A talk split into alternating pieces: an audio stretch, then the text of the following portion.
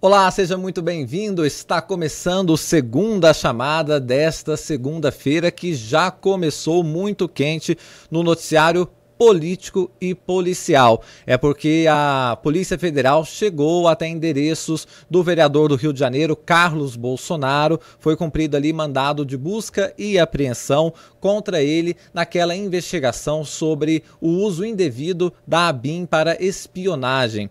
Esse caso que a gente está acompanhando desde o início, o MyNews já falava disso antes mesmo da operação que teve contra o delegado Alexandre Ramagem, hoje deputado federal, e esse assunto tem ganhado novos contornos a cada dia que passa. A gente vai conseguir no programa de hoje detalhar o que, que aconteceu nesta operação da Polícia Federal, o que, que diz a própria Polícia Federal em relação às investigações e, claro, as repercussões que foram imediatas e foram muitas. Então você fique com a gente e eu sempre digo porque realmente é uma satisfação quando você se torna o comentarista do My News. O nosso chat é sempre aberto, você vai deixando as suas opiniões, suas impressões em relação a tudo isso e a gente vai separar e ler aqui as principais para que a gente coloque, coloque nessa mesa de discussão aqui o que você está tendo de impressão em relação a esta operação que chegou no filho 03 do presidente Jair Bolsonaro, ex-presidente da República, que é um filho considerado até mais enigmático, mas ontem, por coincidência, participou de uma live que eles estão tentando ali fazer um curso para que se tenha mais vereadores de direita. Também a gente vai tratar isso no, no nosso papo. E foi menos de 12 12 horas depois, a Polícia Federal estava batendo na porta lá em Angra dos Reis e a gente vai trazer tudo isso para vocês. Bom, na nossa mesa estão, como de hábito, o jornalista João Bosco Rabelo e temos também os nossos convidados especiais, o jornalista Paulo Capelli, que é colunista do portal Metrópolis, e também o deputado federal Chico Alencar, do PSOL do Rio de Janeiro, que nos dá a alegria de ter aceitado o nosso convite, está aqui presencialmente em Brasília. Então o programa está muito bom e vai ficar muito melhor com o seu like. É apenas um clique aqui embaixo da tela e você tem o poder de trazer mais gente para acompanhar a segunda chamada e acompanhar essa discussão muito importante. Então, show, para a gente começar, roda a vinheta.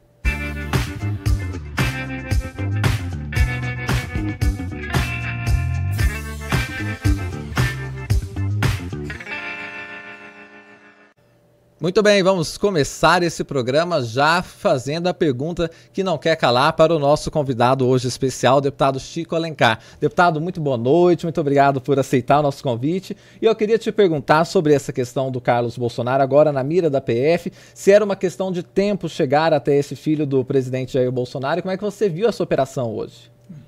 Boa noite, Afonso, Paulo, João. É um prazer estar aqui. Todos que estão acompanhando, espalha aí, porque o bom jornalismo é aquele independente que depende, sobretudo e quase que exclusivamente, de você.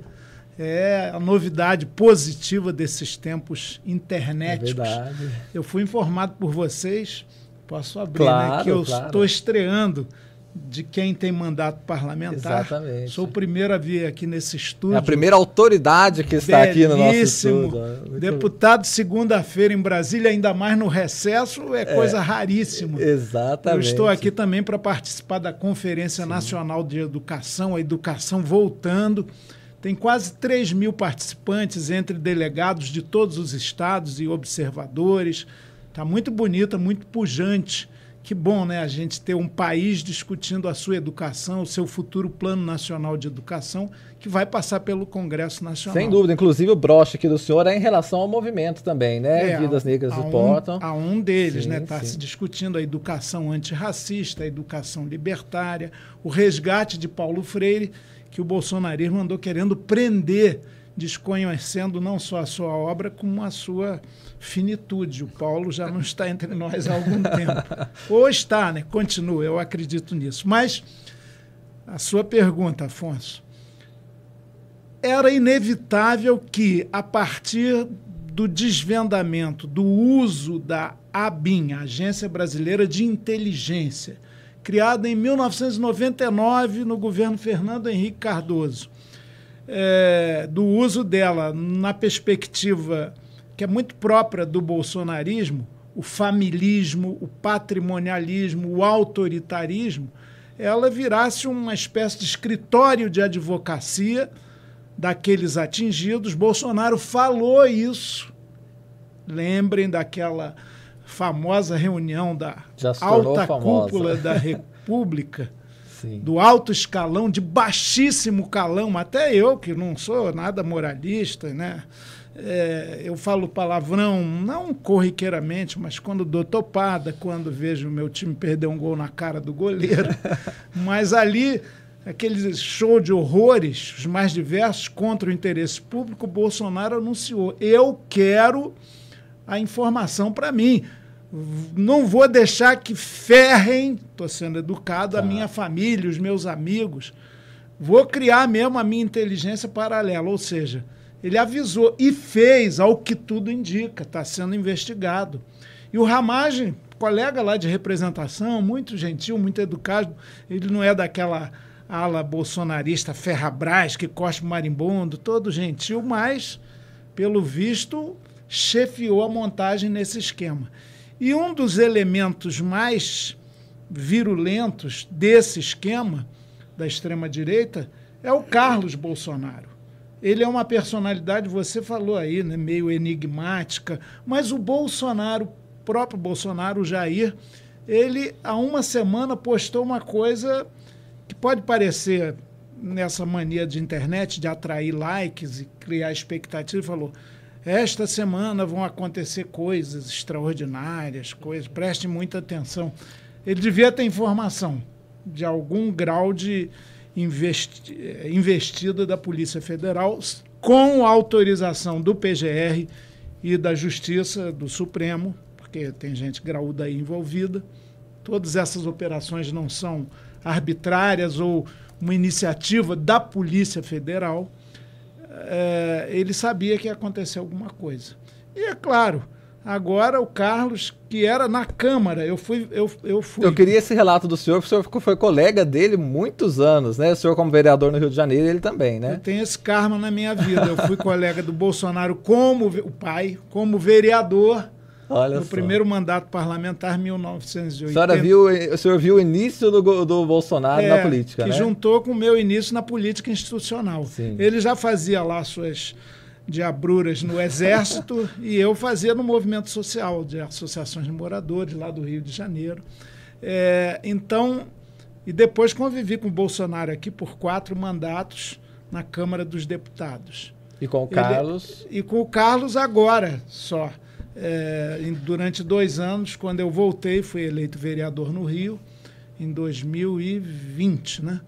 E convivi com ele. Ele era enigmático, Estava uh, um tempo ainda de pandemia, ele não aparecia, tinha sessões virtuais, ele preferia não botar nem a imagem dele, que dirá aparecer ao vivo lá nas câmeras, até que precisou a mesa baixar uma norma é, para que quem quisesse falar nas sessões tinha que botar a cara, não, não podia ficar aquela tela preta só com o nome, vereador fulano. Era só o Carlos Bolsonaro. Ele falava pouco, às vezes, quando falava, explodia, perdia a paciência. Enfim, uma figura meio misteriosa. Quando o Bolsonaro tomou posse, vocês lembram? Ele foi naquele Rolls Royce, Royce presidencial, atrás e, ao que tudo indica, armado e como segurança do pai.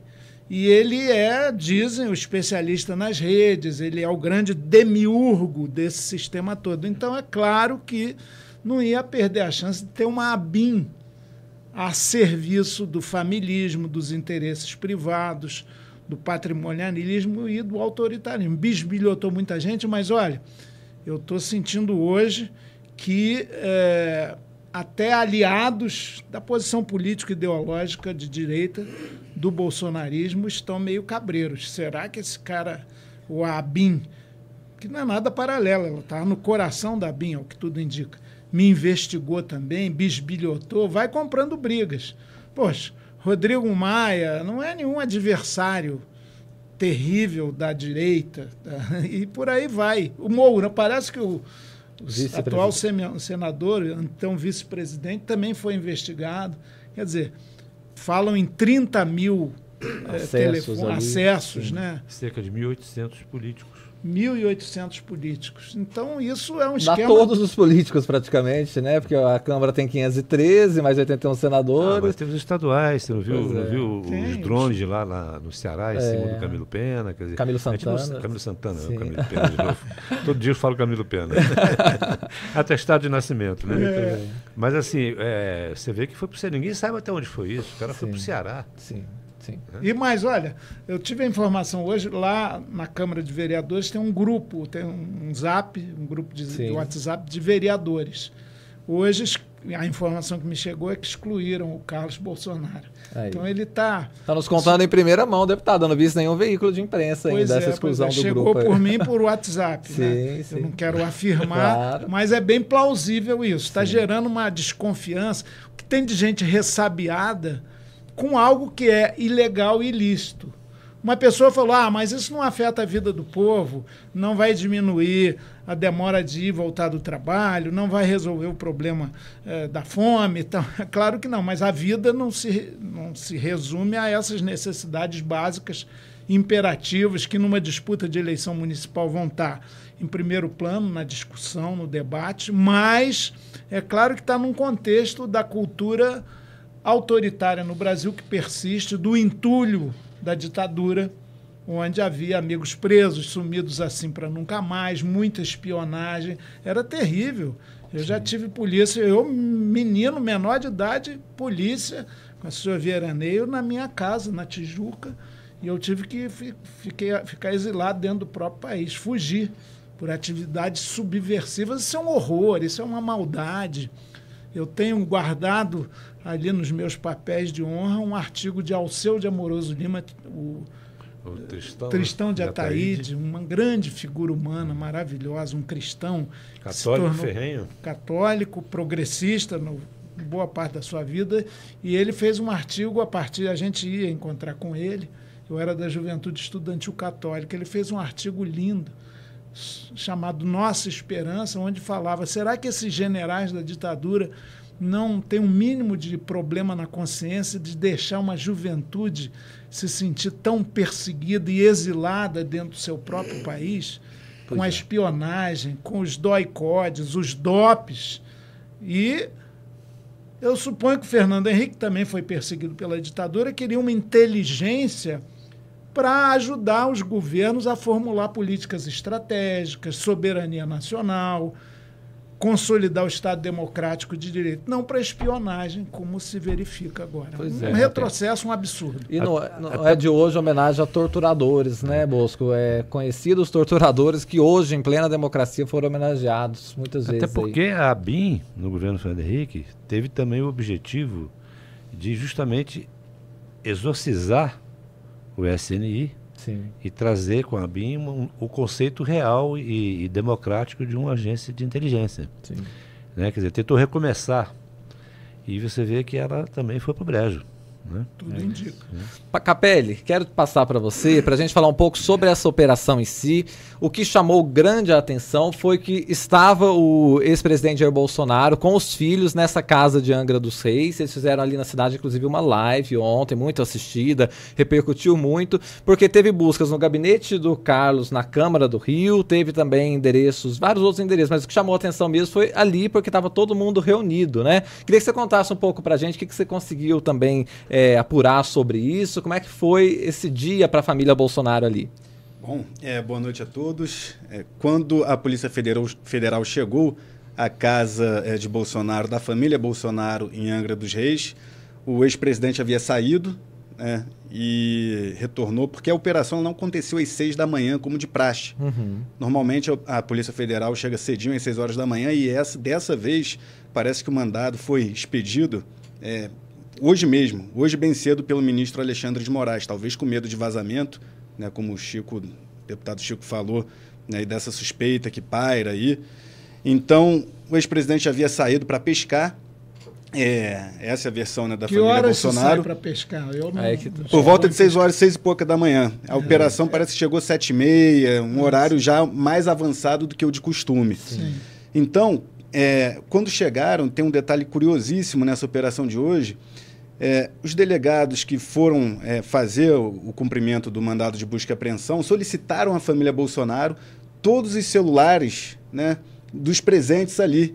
E havia, é, além do investigado Carlos Bolsonaro, tinha um Tércio Arnaud, né, que é ex-assessor do, do, presidente Bolsonaro, sim. investigado pela suposta participação no gabinete, que dizem, do, gabinete ódio. do ódio. Sim. Estava o senador Flávio Bolsonaro, o, o, deputado Eduardo Bolsonaro chegou em seguida, por volta das nove da manhã, e a PF queria o celular de todo mundo. Falaram: olha, aqui no mandado está falando para buscar os aparelhos eletrônicos. Então isso inclui tudo que está na casa, inclusive dos convidados. Estava também o deputado federal Zuco, bolsonarista. Uhum. E aí gerou um grande mal-estar, houve um, uma espécie foi, de bate-boca. Capelli, foi hoje? Hoje. Hoje. Estava um período de veraneio. Exato. Depois da de live de ontem, né? Que, que eles estavam todos lá. E não tinha mulheres lá? Bom, você ia ver a mulher.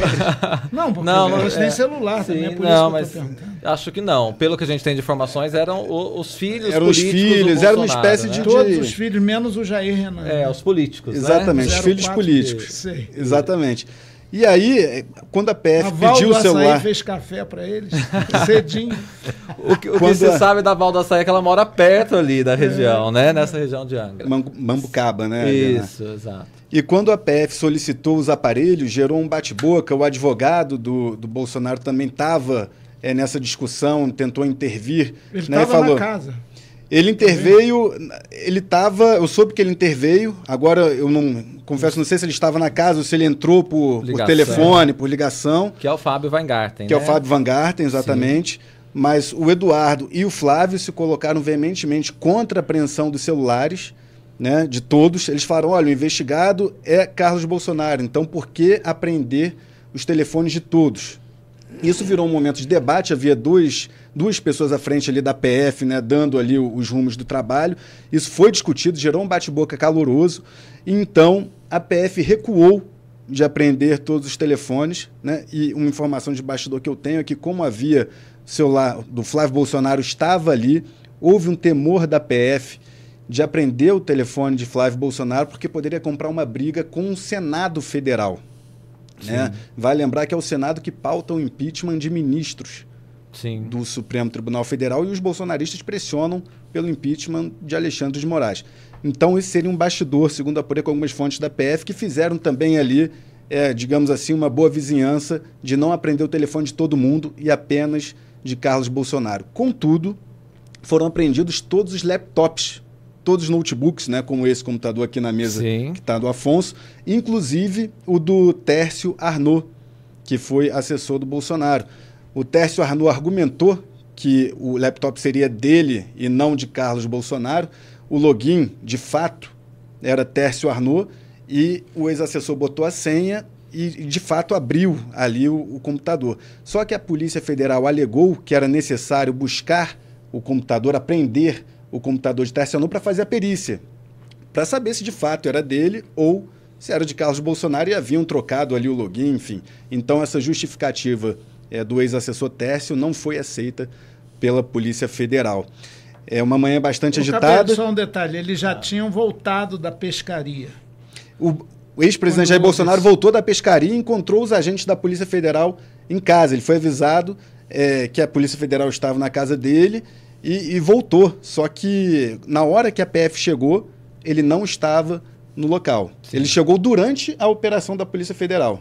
Isso. O no decorrer. Tem... Ele e o Carlos. Não, ele e o Jair. Ele e Jair, Não, mas o Carlos também, também estava, né? Sim, estava... Também, também, também. estava fora. É. Também e... estava fora. Que... Saíram, segundo as informações da assessoria, para pescar de manhã cedo. É isso. O que tem de informação em relação a isso, que gerou uma grande também repercussão toda, é porque a operação, é, de fato, em Angra dos Reis foi mais tarde um pouco do que de hábito, mas no gabinete parlamentar do Carlos Bolsonaro parece que cumpriu o horário mais ou menos esperado. Então há a possibilidade de que o ex-presidente Jair Bolsonaro e seu grupo já sabia da operação, pelo menos no gabinete dele como vereador, e que por isso poderiam ter ido para essa tal dessa pescaria. É uma outra possibilidade que foi colocada, a gente gente não sabe exatamente como foi. Tem a versão da família, que foi muito é, colocada na mídia, e tem também essa outra questão de que os policiais, não é isso, Bosco, não se convenceram muito dessa história de que eles já tinham programado e sairiam ali para essa pescaria. O que não muda muito, mas se for contar a história, tem, fica uma um isso, buraco isso ali. é daquelas né? coisas que a gente nunca vai saber. nunca vai saber, porque, afinal de contas, a investigação era sobre uma BIM paralela. Sim. Que, em certa medida, sabemos que continua a funcionar. Ou pelo menos continuou até ontem, anteontem, porque a Polícia Federal já detectou que ainda já no governo Lula, a ABIN ainda tinha essa contaminação nos seus comandos. Então, nada impede que o Bolsonaro tenha recebido um aviso da sua inteligência paralela, ah, está tendo uma busca e apreensão. É, não há motivo nenhum para você duvidar disso. E tem as outras versões todas, que. Agora eu acho uma coincidência enorme. A Polícia Federal chega cedo na casa das pessoas e as pessoas saem para pescar. Eu, para mim, é, né? É, tem uma hipótese. Ah. Veja só, é, porque eu não gosto que. A, é, hoje em dia, em função desse mundo virtual, às vezes pouco virtuoso, há muita espetacularização, há muito sensacionalismo, há muita mentira. Né? A primeira versão que me chegou é, foi de que eles tinham fugido de barco. é. né? Espetacular. Isso Falei, gente, exatamente. calma, vamos ver isso Exato. aí. E o que pode explicar a chegada em Angra, é, depois da, bem depois da, do, do, do tradicional, já. que é seis da manhã, que é a lei, o raiar do dia, é o fato deles terem feito a busca e apreensão na casa do Carlos, na Barra da Tijuca, parece que no mesmo condomínio do Rony Lessa e do, Aquele do pai, Vivendas, aí, vivendas, vivendas da Barra. Da Barra. Famoso também. E na própria Câmara Municipal, na Cinelândia. Como eles tiveram, não encontraram ninguém e nem, não tinham notícias, tiveram informação. Olha, eles estão lá na casa da família do Jair, lá em Angra. Aí foram para lá. Leva duas horas indo bem, né? Carro com Sim. sirene vai rápido até chegar lá. Pode ter sido isso. Mas é, e é, é plausível que eles tenham saído para pescar. Eles já foram até processados, o Jair, por pesca ilegal em também, área proibida. Também está no registro. Onde tem possibilidade, pode ter mutreta. Mas, então eu até falei para a minha equipe, ó, não vamos, inclusive o tal computador da ABIN estaria na posse do Carlos Bolsonaro. Depois foi desmentido, ele foi pego na operação como um todo. Na casa de um ex-assessor do Ramagem, Exato. um tenente. Salvador, né? Giancarlo é, Rodrigues. Isso. Exato. Que tem isso uma esposa confirmado. que trabalha na BIM também, não é isso? Que está sendo tem. a linha narrativa que eles estão adotando para justificar Sim. esse computador. Ué, como? Então a, pode a esposa, por trabalhar na BIM, pode levar o computador para casa pois e é. o marido utilizar. Bom, vamos Não, verificar. mas é uma coisa importante esse ponto, se, se entender é. exatamente, porque também né, é, foi apreendido muitos celulares e tem uma imagem da PF que chama muito a atenção. Mas o... eu não sabia disso, viu, Capelli, que houve uma interferência forte. Do, imagino que também o Eduardo Bolsonaro estava lá. Né? Tava, deputado foi um dos falou, que intervieram também. Tem pra... imunidade, vocês não vão pegar meu celular pois de é. jeito nenhum. É, essa história é muito interessante também de ser contada, porque teve que, na verdade, fazer um meio termo ali, porque a, a, teve no momento inicial de se pegar tudo e depois foi vendo que poderia ter algum desdobramento maior. Uma outra possibilidade, é, deputado Chico Alencar, isso também foi muito colocado, é que, de fato, esse, esse endereço em Angra dos Reis não era um endereço inicial dos pedidos, mas por causa da live que aconteceu no dia de ontem e, portanto, a família estava ali reunida, é, se aventou a possibilidade de ali ter a, questões interessantes para o transcurso dessa investigação da BIM paralela. A live de ontem do ex-presidente Jair Bolsonaro, até a hora que eu vi aqui, teve 2 milhões, 2 milhões de visualizações, um número muito impressionante, muito assistido. E ali ele falou algumas coisas, inclusive sobre a questão dessa BIM paralela. Eu vou pedir para o Showa, que é o nosso diretor de TV, mostrar para a gente algumas falas do Bolsonaro no dia de ontem, quando ele não imaginava a gente pensa que a Polícia Federal poderia chegar na casa dele. Temos aí, é o show esse Bolsonaro Filhos, ele está ao lado do é, vereador Carlos Bolsonaro, do Eduardo Bolsonaro e do Flávio Bolsonaro. Eu vou pegar meu óculos aqui porque minha vista de longe não dá para ver muito bem. Olha lá. Nova narrativa agora, a BIM paralela do Bolsonaro. Essa acusação em cima do delegado, Ramagem, um cara fantástico, disse ele. Assim que ele usou a expressão para se referir. Ele fala também: em dado momento eu falei, eu não tenho inteligência da BIM, da PF, do Exército, da Marinha, da Aeronáutica. Não chegava nada para mim. Foi mais um dos argumentos que ele colocou. Temos a outra imagem, né, o show, que ele fala, lá, olha, é, sobre o 8 de janeiro, nesse caso. Democracia inabalável, hoje em dia, predendo uns coitados do 8 de janeiro, uns coitados. Foi o que disse o ex-presidente Bolsonaro sobre é, os que entraram, invadiram né, criminosamente, de forma golpista, os prédios dos três poderes. Temos um outro ainda, que foi uma entrevista agora, pouco, mais cedo, na Jovem Pan. E aí é, ele fala assim: Olha, eu não sei que bicho mordeu, o que aconteceu no dia de ontem por parte do relator deste inquérito, porque a live nossa acabou por volta das 8h30, 9 horas, e parece, não tenho certeza, que algo desagradou quando eu dei uma notícia sobre a Venezuela. Isso é, é mais um típico caso do ex-presidente Jair Bolsonaro que fica colocando suspeitas aonde é, não há, dizendo que foi porque a live dele desagradou pela repercussão que teria tido essa operação. Na verdade, é mais um é, trabalho feito para desinformar as pessoas e muita gente cai nisso, né, Bolsonaro? Eu acho que a operação pois aconteceu, não, desculpa, eu acho que a operação em Angra aconteceu por conta da live. Sim. Né? Poderia haver a operação da Polícia Federal, mas o endereço de Angra dos Reis, que não estava inicialmente previsto para haver operação, Sim. certamente, ao tomar conhecimento da live, a Polícia Federal achou pertinente, o ministro Alexandre de Moraes, perdão, achou pertinente enviar a Polícia Federal até lá para fazer essa coleta. Eu só queria fazer é, dois claro. comentários sobre coisas que foram levantadas no início aqui. Primeiro, sobre a exclusão do deputado, do, do vereador Carlos Bolsonaro da Câmara Municipal, né? Ele saiu do grupo de vereadores do Rio. E o Jordi também foi excluído, o deputado federal Jordi, líder da oposição aqui em Brasília, do grupo da, da oposição depois que foi alvo de operação na semana passada. E isso é meio que um padrão, porque os políticos que estão nesses grupos ficam com medo, né, já que o celular fica em posse da Polícia Federal, de um investigador abrir lá o, o, o celular e poder ver o que tá, as pessoas ainda estão falando no grupo. Né? Então é meio que um padrão haver essa exclusão aí dos, dos integrantes dos grupos que são alvo de busca e apreensão. E outro ponto que falaram é, ah, pô, será que Bolsonaro investigava aliados e tal? Bom, isso ainda não se sabe, mas uma vez eu estava conversando com uma pessoa muito influente do judiciário durante a gestão Bolsonaro, né, foi em 2022, no começo de 2022, e quando eu fui encontrá-la, ela pediu para desligar o telefone celular, ela desligou o dela e eu desliguei o meu, e ficou no ambiente fora do, da sala em que estávamos. Eu falei, mas pô, o celular está desligado. E a pessoa do, do, do, judiciário, sem querer entrar em muita né, explicação, falou, não, mas é melhor assim. É, me chamou um pouco a atenção ali esse medo todo por parte de, de pessoas até próximas à família. Sim. Sim, muito interessante. Deputado, o senhor viu a live do Bolsonaro? Duas não, horas. Não. Mas a gente trouxe aqui eu, alguns trechos, queria eu comentar. Nem, eu, nem, eu só soube hoje dessa live. Tenho certeza que foi porque você não teve tempo mesmo. É claro. Eu estava lá na conferência de educação. Tinha coisas muito boas para fazer, né? pessoas, bonito, mas é, eles têm força. Sim. Não é qualquer um que consegue ter duas, dois milhões de pessoas interessadas numa live. Quem sabe aqui a segunda chamada é... do My News chega lá. isso aí. Mas é, isso é um poder que a gente não pode desconhecer. Da extrema-direita no mundo inteiro. É um fenômeno novo. Eu, nessa, nesse recesso, li um livro de um argentino, me fugiu o nome. Não sei se o Tiaguinho ali lembra, Sim. o autor. É, a rebeldia tornou-se de direita? É uma pergunta. E, claro, esse mundo, o universo das redes, eles permitem aquilo que o Bolsonaro falou ali, narrativas muito sedutoras, muito perigosas também.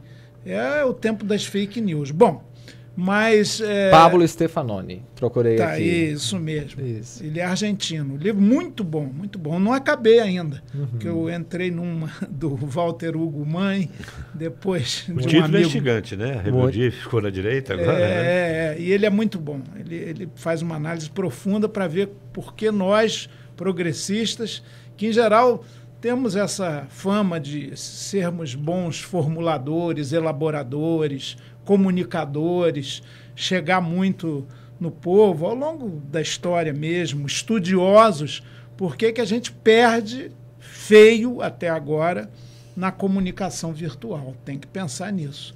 Que bom que há canais democráticos, há sites é, progressistas abertos que fazem um contraponto a esse obscurantismo. a essa retro-utopia, como está no livro do Pablo, a essa utopia regressista que cativa muita gente pelo mundo. Né? inclusive com princípios do falso nacionalismo e por aí vai. Mas eu não vi a live dos Bolsonaro, a família toda, né? Sim. Aliás, o, o que estava ali na foto à, à esquerda de quem está olhando aqui, do lado do Bolsonaro, não sei se era o Flávio, mas como são parecidinhos, né? é o Flávio. Eu sim. vi esses meninos pequenininhos. Ah lá, tá ali a imagem, achou depois não, de novo. Não é, igualzinho. É o Flávio, Bolsonaro, Eduardo e Carlos é, nessa ordem, é, né? É, é. Muito parecido. Todos filhos da Rogéria Bolsonaro, que também foi vereadora. Depois separou, rompeu. Nossa senhora encontrou voltou. todo mundo, literalmente. Não, né? Eles eu vi pequenininhos. sim, sim. Que coisa, e né? estão aí, né?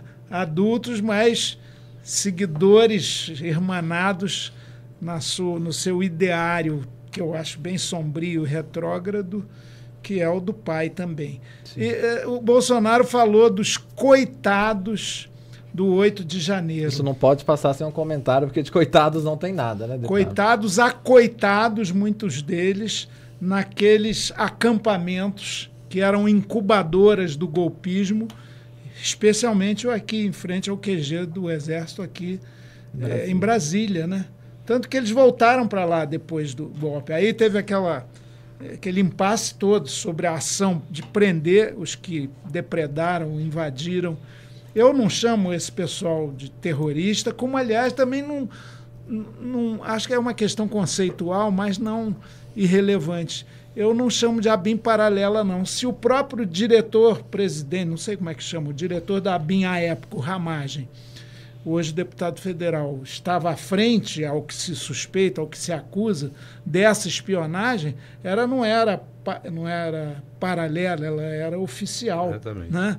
Agora, pode ser por bobeira do governo Lula, por leniência, por querer fazer uma transição muito mediada. Fazer mediação é necessário, mas não é fazer média com bolsonarista em nenhum órgão público. Se é cargo comissionado, tem que ir embora. Perdeu, Haverá mudanças, viu, Perdeu, Chico? mané. Haverá Perdeu, mudanças na BIM.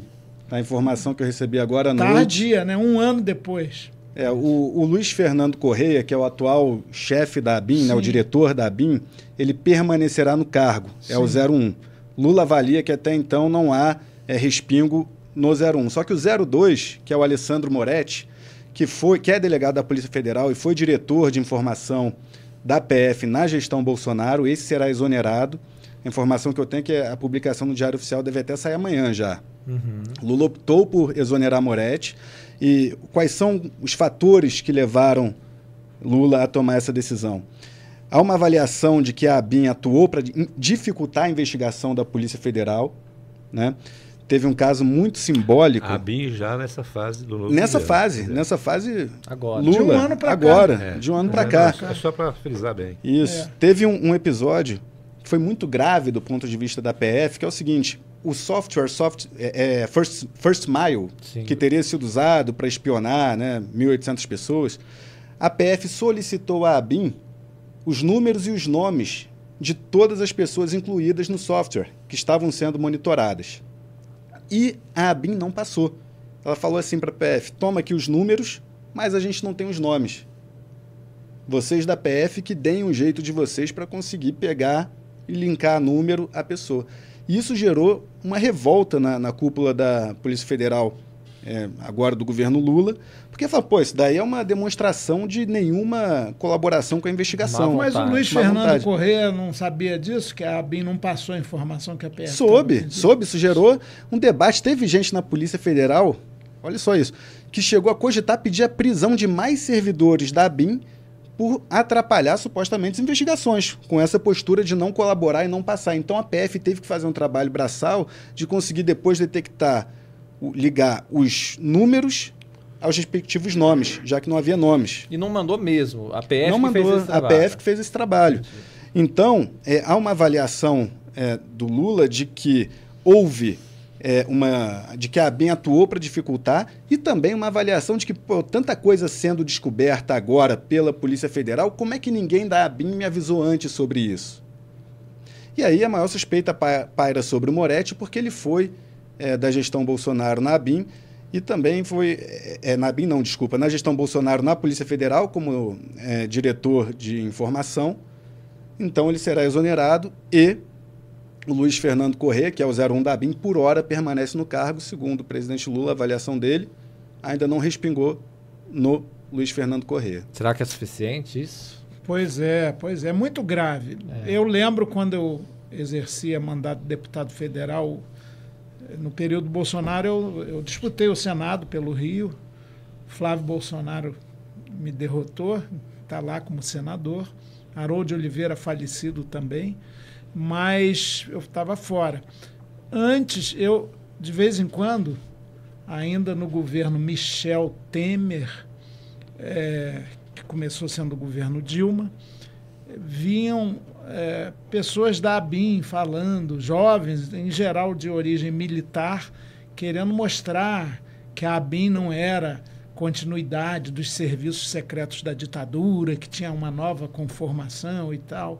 É, o pessoal que ficava no parlamento para representar a ABIN lá e os seus interesses.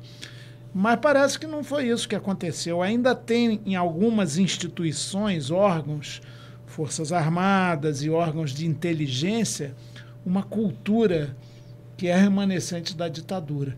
Você falou, o Bolsonaro ele é típico, né? não por acaso ele foi militar, o meu exército, nunca houve tantos militares no governo quanto no seu período, mais até dizem que na época do Geisel. Mas ele tem essa concepção mesmo da espionagem, da investigação, essa visão militarista da vida política. Então, para mim, não é espantoso que ele tenha querido sempre espionar. E quando ele tinha alguma rusga com alguém que foi seu aliado, e vários deixaram o seu aprisco ali, eu não acho nada impossível que ele tenha mandado vigiar, fazer dossiê, investigar. E me permitam me alongar ah. um pouquinho, algo que me chamou muito atenção. Na espionagem da ABIN estava uh, a produção de um dossiê sobre Simone Sibilho. Quem é Sim. é Simone Sibilho? Que eu conheci também à época, eu era deputado, estivemos lá quando ela e outras promotoras do Ministério Público Estadual assumiram o intrincado, vagaroso, cheio de idas e vindas caso do desvendamento do crime terrível da execução de Marielle, nossa querida companheira, e Anderson. É, a Simone assumiu e começou a investigar coisas. Ela ouviu muito a viúva ou a esposa do Adriano da Nóbrega, depois assassinado, executado, dizem como queima de arquivo pela polícia da Bahia com o apoio da polícia da P2 do Rio de Janeiro. O Adriano da Nóbrega era, como é sabido, chefe do escritório do crime. Pois bem, ela estava investigando também as milícias antes dessa função de entrar direto no caso da Marielle do Anderson. E a produção desse dossiê, que o Ramagem até admitiu, ah, foi um cara lá, eu não tenho nada a ver com isso, que fez, sei lá. Que se imprimiu o currículo porquê, dela é. e tal, né? Mas tudo isso tem a ver com milícia, com essas relações espúrias, né? É, e o Bolsonaro sempre teve uma aproximação muito grande, declarada também, por exemplo, com o Adriano da Nóbrega. Eu me lembro direitinho, estava ali do lado dele, na Câmara, ele falando: é um absurdo que estão fazendo com. Citou lá a função do cara no BOP, com o Adriano da Nóbrega, um patriota, não sei o quê, está sendo acusado. Eu vou até no julgamento dele. E o Flávio Bolsonaro, deputado estadual, empregou a mãe do Adriano, outras pessoas ligadas a ele. Ou seja, tinham, deu medalha. É, condecoraram, tinham, né? Isso, condecoraram. Eles têm uma ligação visceral. E o Adriano tinha a ver com milícias. E isso tudo está também envolvido no caso da Marielle e essa rede de espionagem, tudo indica, a se apurar, foi colocada a serviço um aparelho, um órgão oficial a serviço de proteger esses criminosos todos. É terrível. Tem muita coisa aí para ser apurado e deixar alguns figurões em apuros. Ah, sem dúvida. Olha, temos aqui muitos comentários, todo mundo muito engajado aqui na nossa discussão. Eu vou ler só um agora para destacar, que é da Daisy Chocari. Ela que é cientista política e colabora sempre aqui no My News também, apresentou o café do My News comigo algumas semanas, foi ótimo tê-la é, conosco. E ela escreve assim: adoro a ponderação do Chico. E aí diz também: a mesa está ótima. Então fica o nosso abraço para Daisy Chocari e o convite para ela, quando estiver aqui em Brasília, participar presencialmente aqui com a gente, sem prejuízo também de participações remotas da Daisy Chocari, que a nossa audiência também gosta muito de ver. Deixa eu trazer, deputado Chico Alencar, aquela fala do Bolsonaro que foi considerada profética, o show. Nós temos aí, foi profética ou foi informada? Vamos ler exatamente o que, que Bolsonaro disse e o dia dessa postagem. Olha lá. A Alice até grifou o dia para a gente é, não ter aqui nenhum prejuízo. 24 de janeiro, agora, né? Escreve assim: as próximas semanas poderão ser decisivas. Vivemos momentos difíceis, de muitas dores e incertezas. Quando um ímpio não quer que você olhe para um outro lado da estrada, ele bota fogo no outro lado da mesma, pois assim ninguém saberá do mal maior que ele fez do lado que você não olhará. Escreve lá: Deus, pátria, família e liberdade, Jair Messias Bolsonaro. Só... Ele fez essa frase aí, quando Deus bota fogo, isso ele botou aspas, né? É, mas não citou. Não sei quem é o autor também. Não é, da, não é da Bíblia, não. Tem pessoa que a é Bíblia dele... tem uma escrita bem bonita. Essa é, aqui tá bem mal. Isso que eu dizia, acho que é dele mesmo. Deve é. ser Ué, mas ele se citou e tá botou aspas. É, mas tá para sugerir que é a Bíblia, agora. porque é muito, muito tortuosa essa frase. Muito tortuosa. Agora, é impressionante. Ele estava sabendo de alguma coisa e que não era positiva para o é. lado deles. É uma coisa. Claro. Sabe outra coisa que me chamou a atenção? Bom, que a gente sabe que o Paulo Capelli trabalha muito, isso não há dúvida, mas teve uma nota dele às duas da manhã. O, o show vai mostrar pra gente o que, que ele colocou no portal Metrópolis. Antes da operação. Não, Antes da operação. Você não dorme, não? Olha lá. Deputado alerta a família sobre risco de serem acordados pela PF. Opa. Aí ele escreve: o clima é de apreensão em Brasília, com a expectativa de operação que atingiria simultaneamente diferentes deputados federais pelo 8 de janeiro. Capelli, em primeiro lugar, você estava com insônia ali trabalhando Quando muito. Foi? Eu não recebi informação. É. Quando foi isso, Capelli? Isso foi duas horas da manhã hoje, hoje antes da operação. Caramba. Tá com algum canal lá? Com a, é, na verdade, paralela, é, o sentimento, é o sentimento. Eu converso com muita é. gente ao longo das apurações e aí eu externei um sentimento do Congresso, né? Sim. É majoritariamente até da ala de oposição à Lula, né? Os bolsonaristas, que já estavam bastante é, preocupados de serem alvos. Né? Eu conversei com um deputado federal, isso daí é uma declaração Sim. de um deputado federal sob reserva. Ele me disse que avisou mulheres, filhos, né, sobre a possibilidade de serem é, acordados pela Polícia Federal, que chega nessas operações às 6 horas da manhã. e não avisou para ela servir café, não, avisou para sair, né? Pois é. Agora, o que, o que, que acontece? Depois que o deputado federal Carlos Jordi, líder da oposição, foi alvo da PF por uma mensagem trocada com um militante, com um agitador né, que organizava protestos, né, o, o, o, agitador chama o Carlos Jordi de meu líder. E aí a, a PF então faz a operação, Alexandre de Moraes determina a operação para buscar o telefone do Jordi, o computador do Jordi, para ver o que consegue ali né, identificar de laços golpistas, digamos assim. E a avaliação da oposição é que a operação mirando o Jordi com base nisso seria uma base fraca para você fazer uma operação, botar PF na casa do líder da oposição, por conta de uma mensagem de um manifestante chamando o deputado de meu líder. E aí, na concepção de muitos bolsonaristas, todos eles poderiam se tornar alvos, então, porque teriam condutas até mais é, assintosas, digamos assim, do que Jordi. E daí a apreensão, né, o temor mesmo de deputados federais bolsonaristas de serem acordados pela Polícia Federal. Muito interessante. Bosco, queria te perguntar sobre essa questão do Bolsonaro, desse tweet todo que o Capelli está dizendo para fazer uma pergunta mais ou menos nessa linha. O clima de, em Brasília é de que deve ter outras operações sucessivas e que deve se atingir muitos outros parlamentares ligados ao bolsonarismo. Tem até um tweet que a gente vai mostrar daqui a pouco, não sei exatamente quem disse, mas acho que, não sei, vou ler aqui daqui a pouquinho, mas que quem está perseguindo os bolsonaristas é a Constituição, porque se fez coisa errada, a Constituição que vai ter que dar ali, né, no, nas letras da lei o que tem que ser feito. Existe esse ambiente em Brasília mesmo, esse clima de que novas operações virão? Olha, o próprio deputado aqui já percebeu isso também no ambiente dele. Porque Sim. é óbvio, quando, quando entra essa coisa de espionagem, ninguém mais se sente seguro. Nem os aliados, é, nem os, os, os, os, adversários. Nós entrevistamos a Joyce aqui, que era aliada é, e foi é. espionada. Né? E muitos sabem o que fizeram no verão passado. Ah, então... É, exatamente. Então, por exemplo, quando você pega uma coisa dessa aí, eu sei o que, que eu falei com você. Então, se te pega o seu celular, eu sei exatamente como é que eu estou nele. Tá tudo republicano é. aqui entre nós. E também a desconfiança de que a turma que faz esse tipo de coisa, de espionagem política, ela, ela não tem aliados. Sim. Ela espiona o próprio aliado em tese. Né? Então ninguém se sente seguro. É, é esse o território pantanoso que a política nacional está vivendo hoje.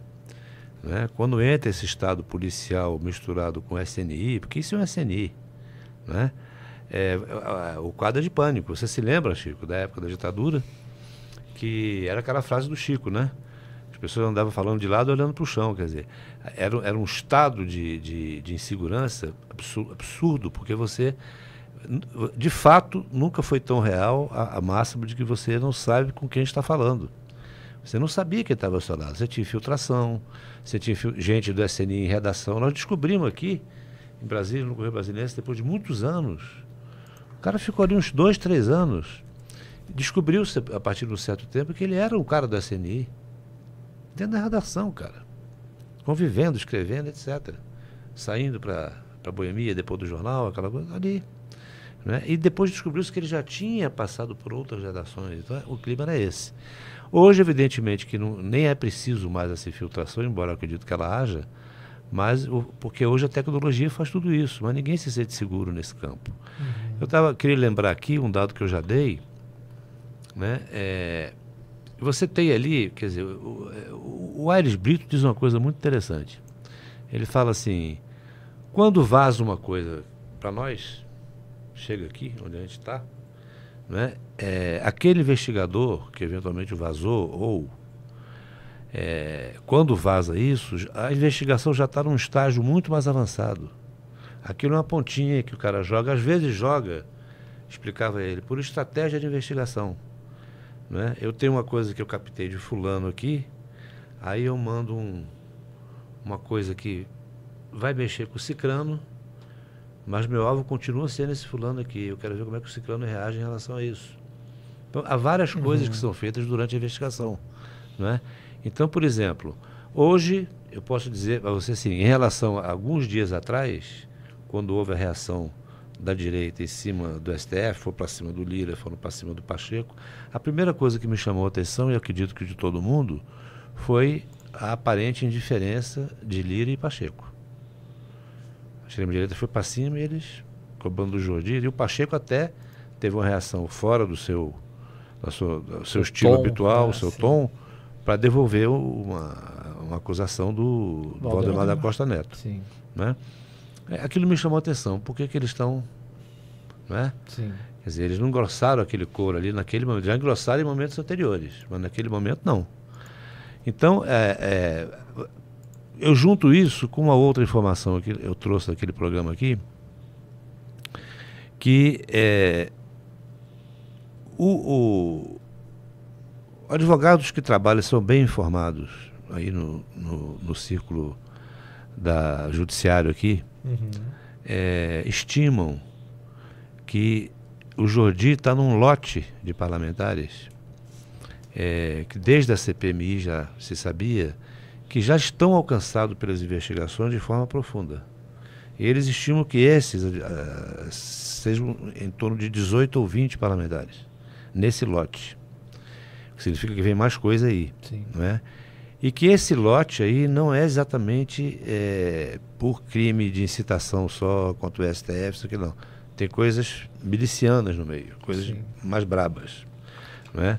Então, naquele dia do programa, eu fiz questão de pegar esse dado e colocar para a Joyce.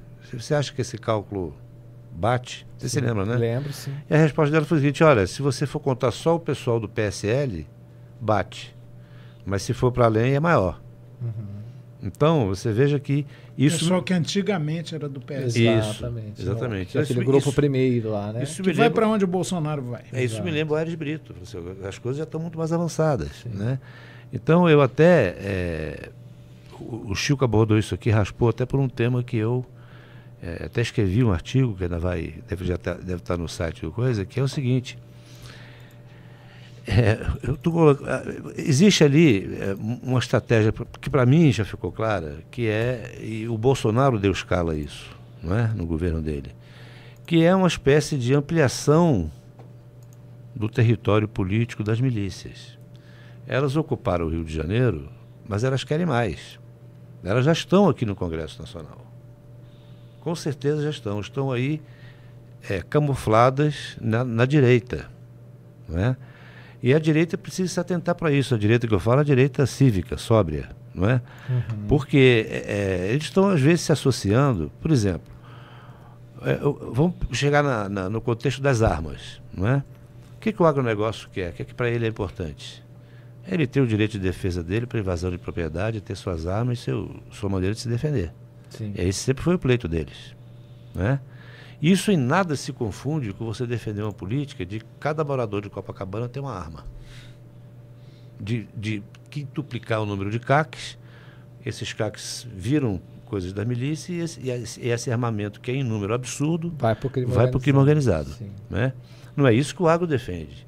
Mas no parlamento, eles se associam a essa bancada miliciana Sim. na defesa dessa política maior.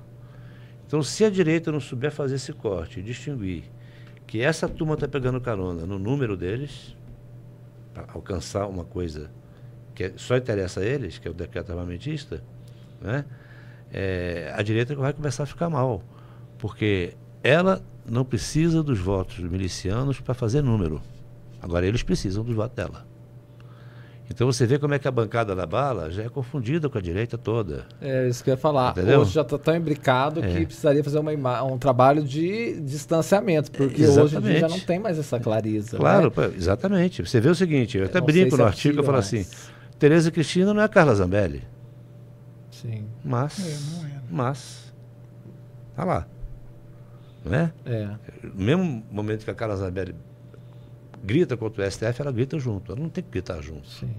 Ela tem que gritar pela causa dela contra o STF. Qual é a causa contra o STF? É, é a, a, causa de quem na direita tem boa fé é, é botar, fazer do STF uma corte estritamente constitucional né? e acabar com o voto monocrático, é, fazer dele intérprete da Constituição e não deixar que ele ultrapasse a fronteira e vire legislador, Sim. que esse é o interesse coletivo também. Né? É. Agora, quando a, a, Carla Zambelli grita contra o STF, é para não ser presa.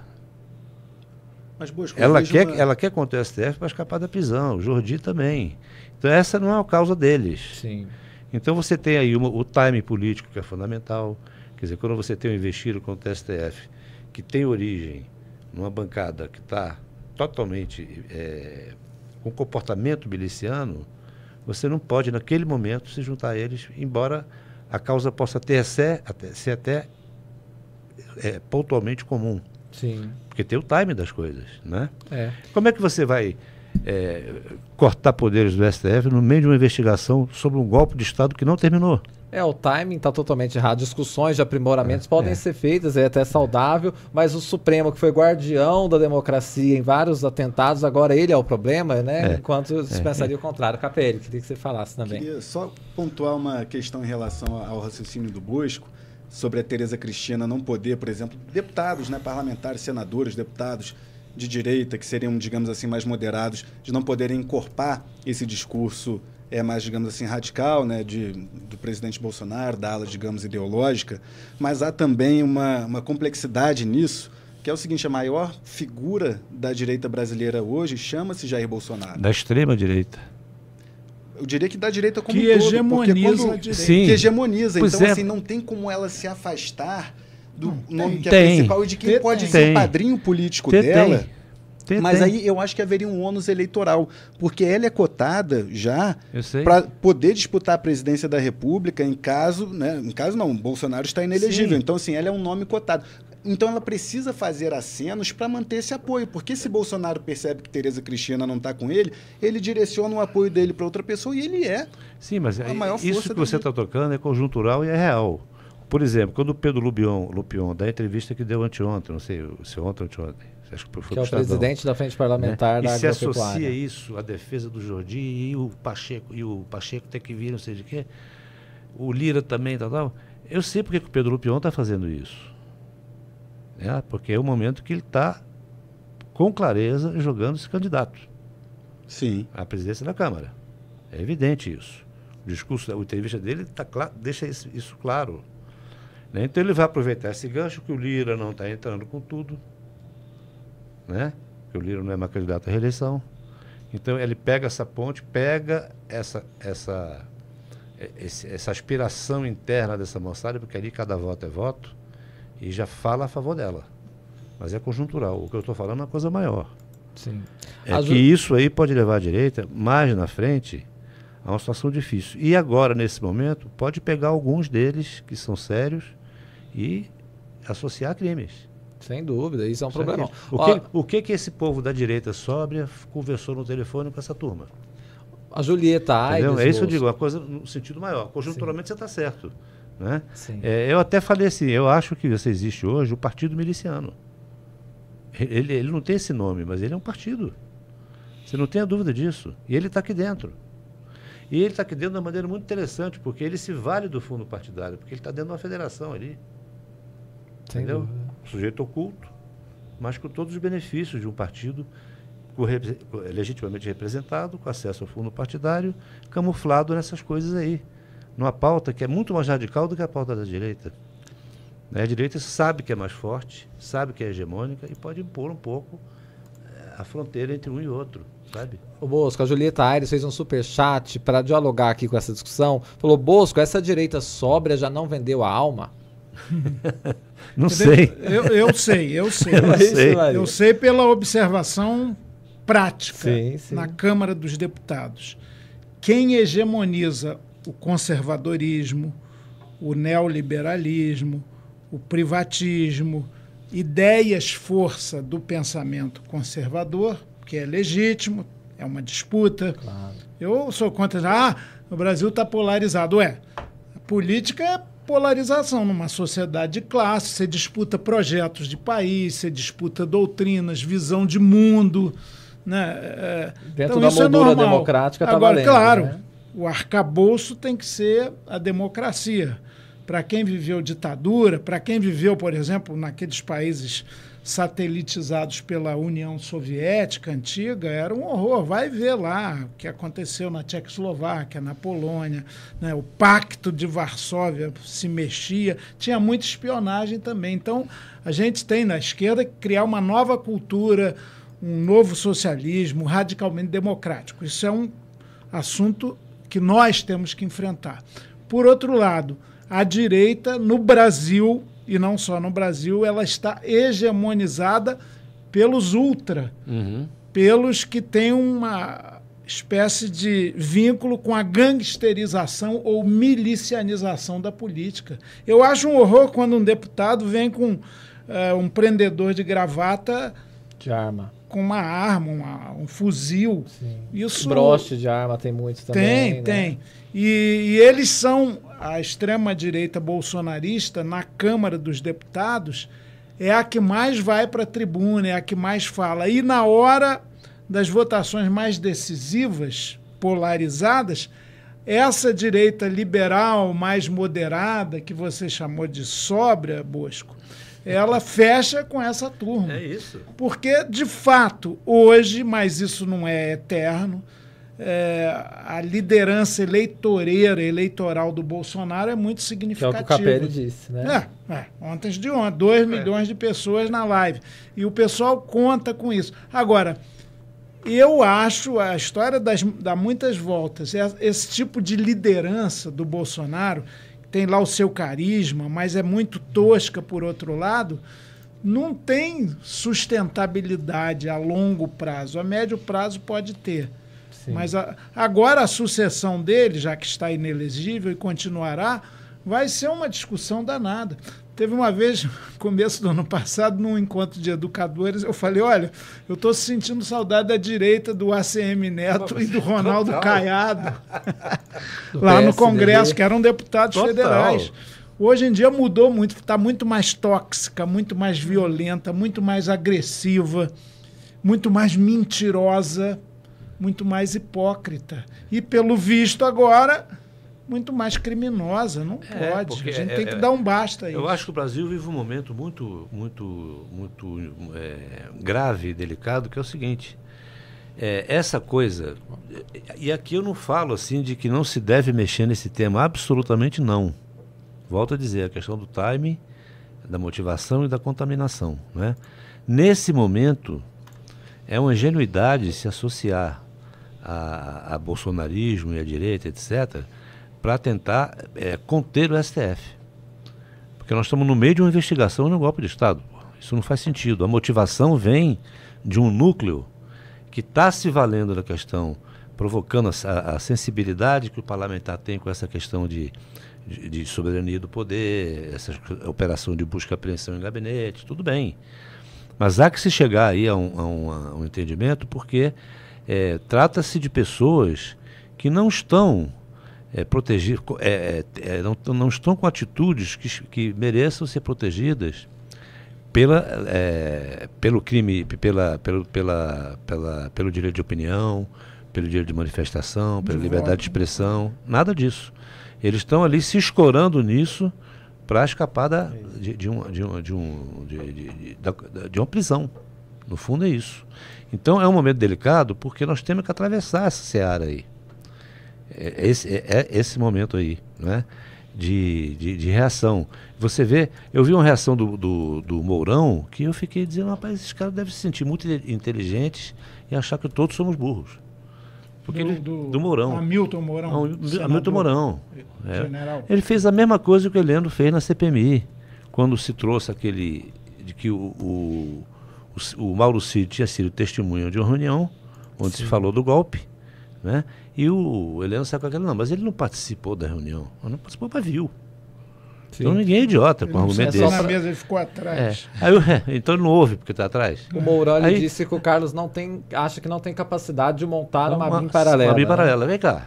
É a mesma coisa, é o mesmo, mesma saída do, do, do Heleno. Né? Não tem capacidade, até eu tenho, se eu tiver a, a BIM comigo. Claro. Evidente. Né? Então é, é, é uma, uma, uma jeito de desconversar, sabe, de quem continua querendo é, defender isso, sabe? É, então, assim, o Mourão não me surpreende, sabe? Mas, a, assim, a, a, assim, a, falta de cuidado com que alguns elementos da direita estão é, não estão desprezando esse risco, sabe? É, eu sei que tem a questão eleitoral, eu sei disso tudo, né? Mas acho que tem uma maneira de transitar por isso aí, sabe? É, até usando de sua força numérica. Porque agora o Bolsonaro também depende deles. O Bolsonaro depende também do voto deles no Congresso. Não é? Então, é, é um jogo, é um jogo de ganha-ganha. Agora, você não pode entrar ali e comprometer-se com, com o crime, porque tem gente fazendo crime mesmo. Eu queria botar uma questão polêmica, Bosco, é. falando em crime, é. falando em responsabilização dos culpados pelo 8 de janeiro, de tentativas golpistas, que é o seguinte: quando o Supremo Tribunal Federal condena um desses manifestantes que depredaram, seja o Supremo, seja a presidência, seja o Congresso, a 17 anos de prisão, isso não joga contra a opinião pública, sabe? Porque eu vejo muita gente falar, pô, 17 anos, uma pessoa rouba, é, prende, é, é mata, não pega 17 anos. Você vai pegar um, uma pessoa que depredou e está errado, é um crime e vai condenar a 17 anos de prisão. Agora, então você, veja essa discussão muito. É, mas agora sim, as pessoas também que falam isso, povo, ah, o cara é preso, logo está solto, esses também. Esses 17 anos vão ser desidratados por uma série de concessões e benefícios que no fim vão virar uma pena muito menor.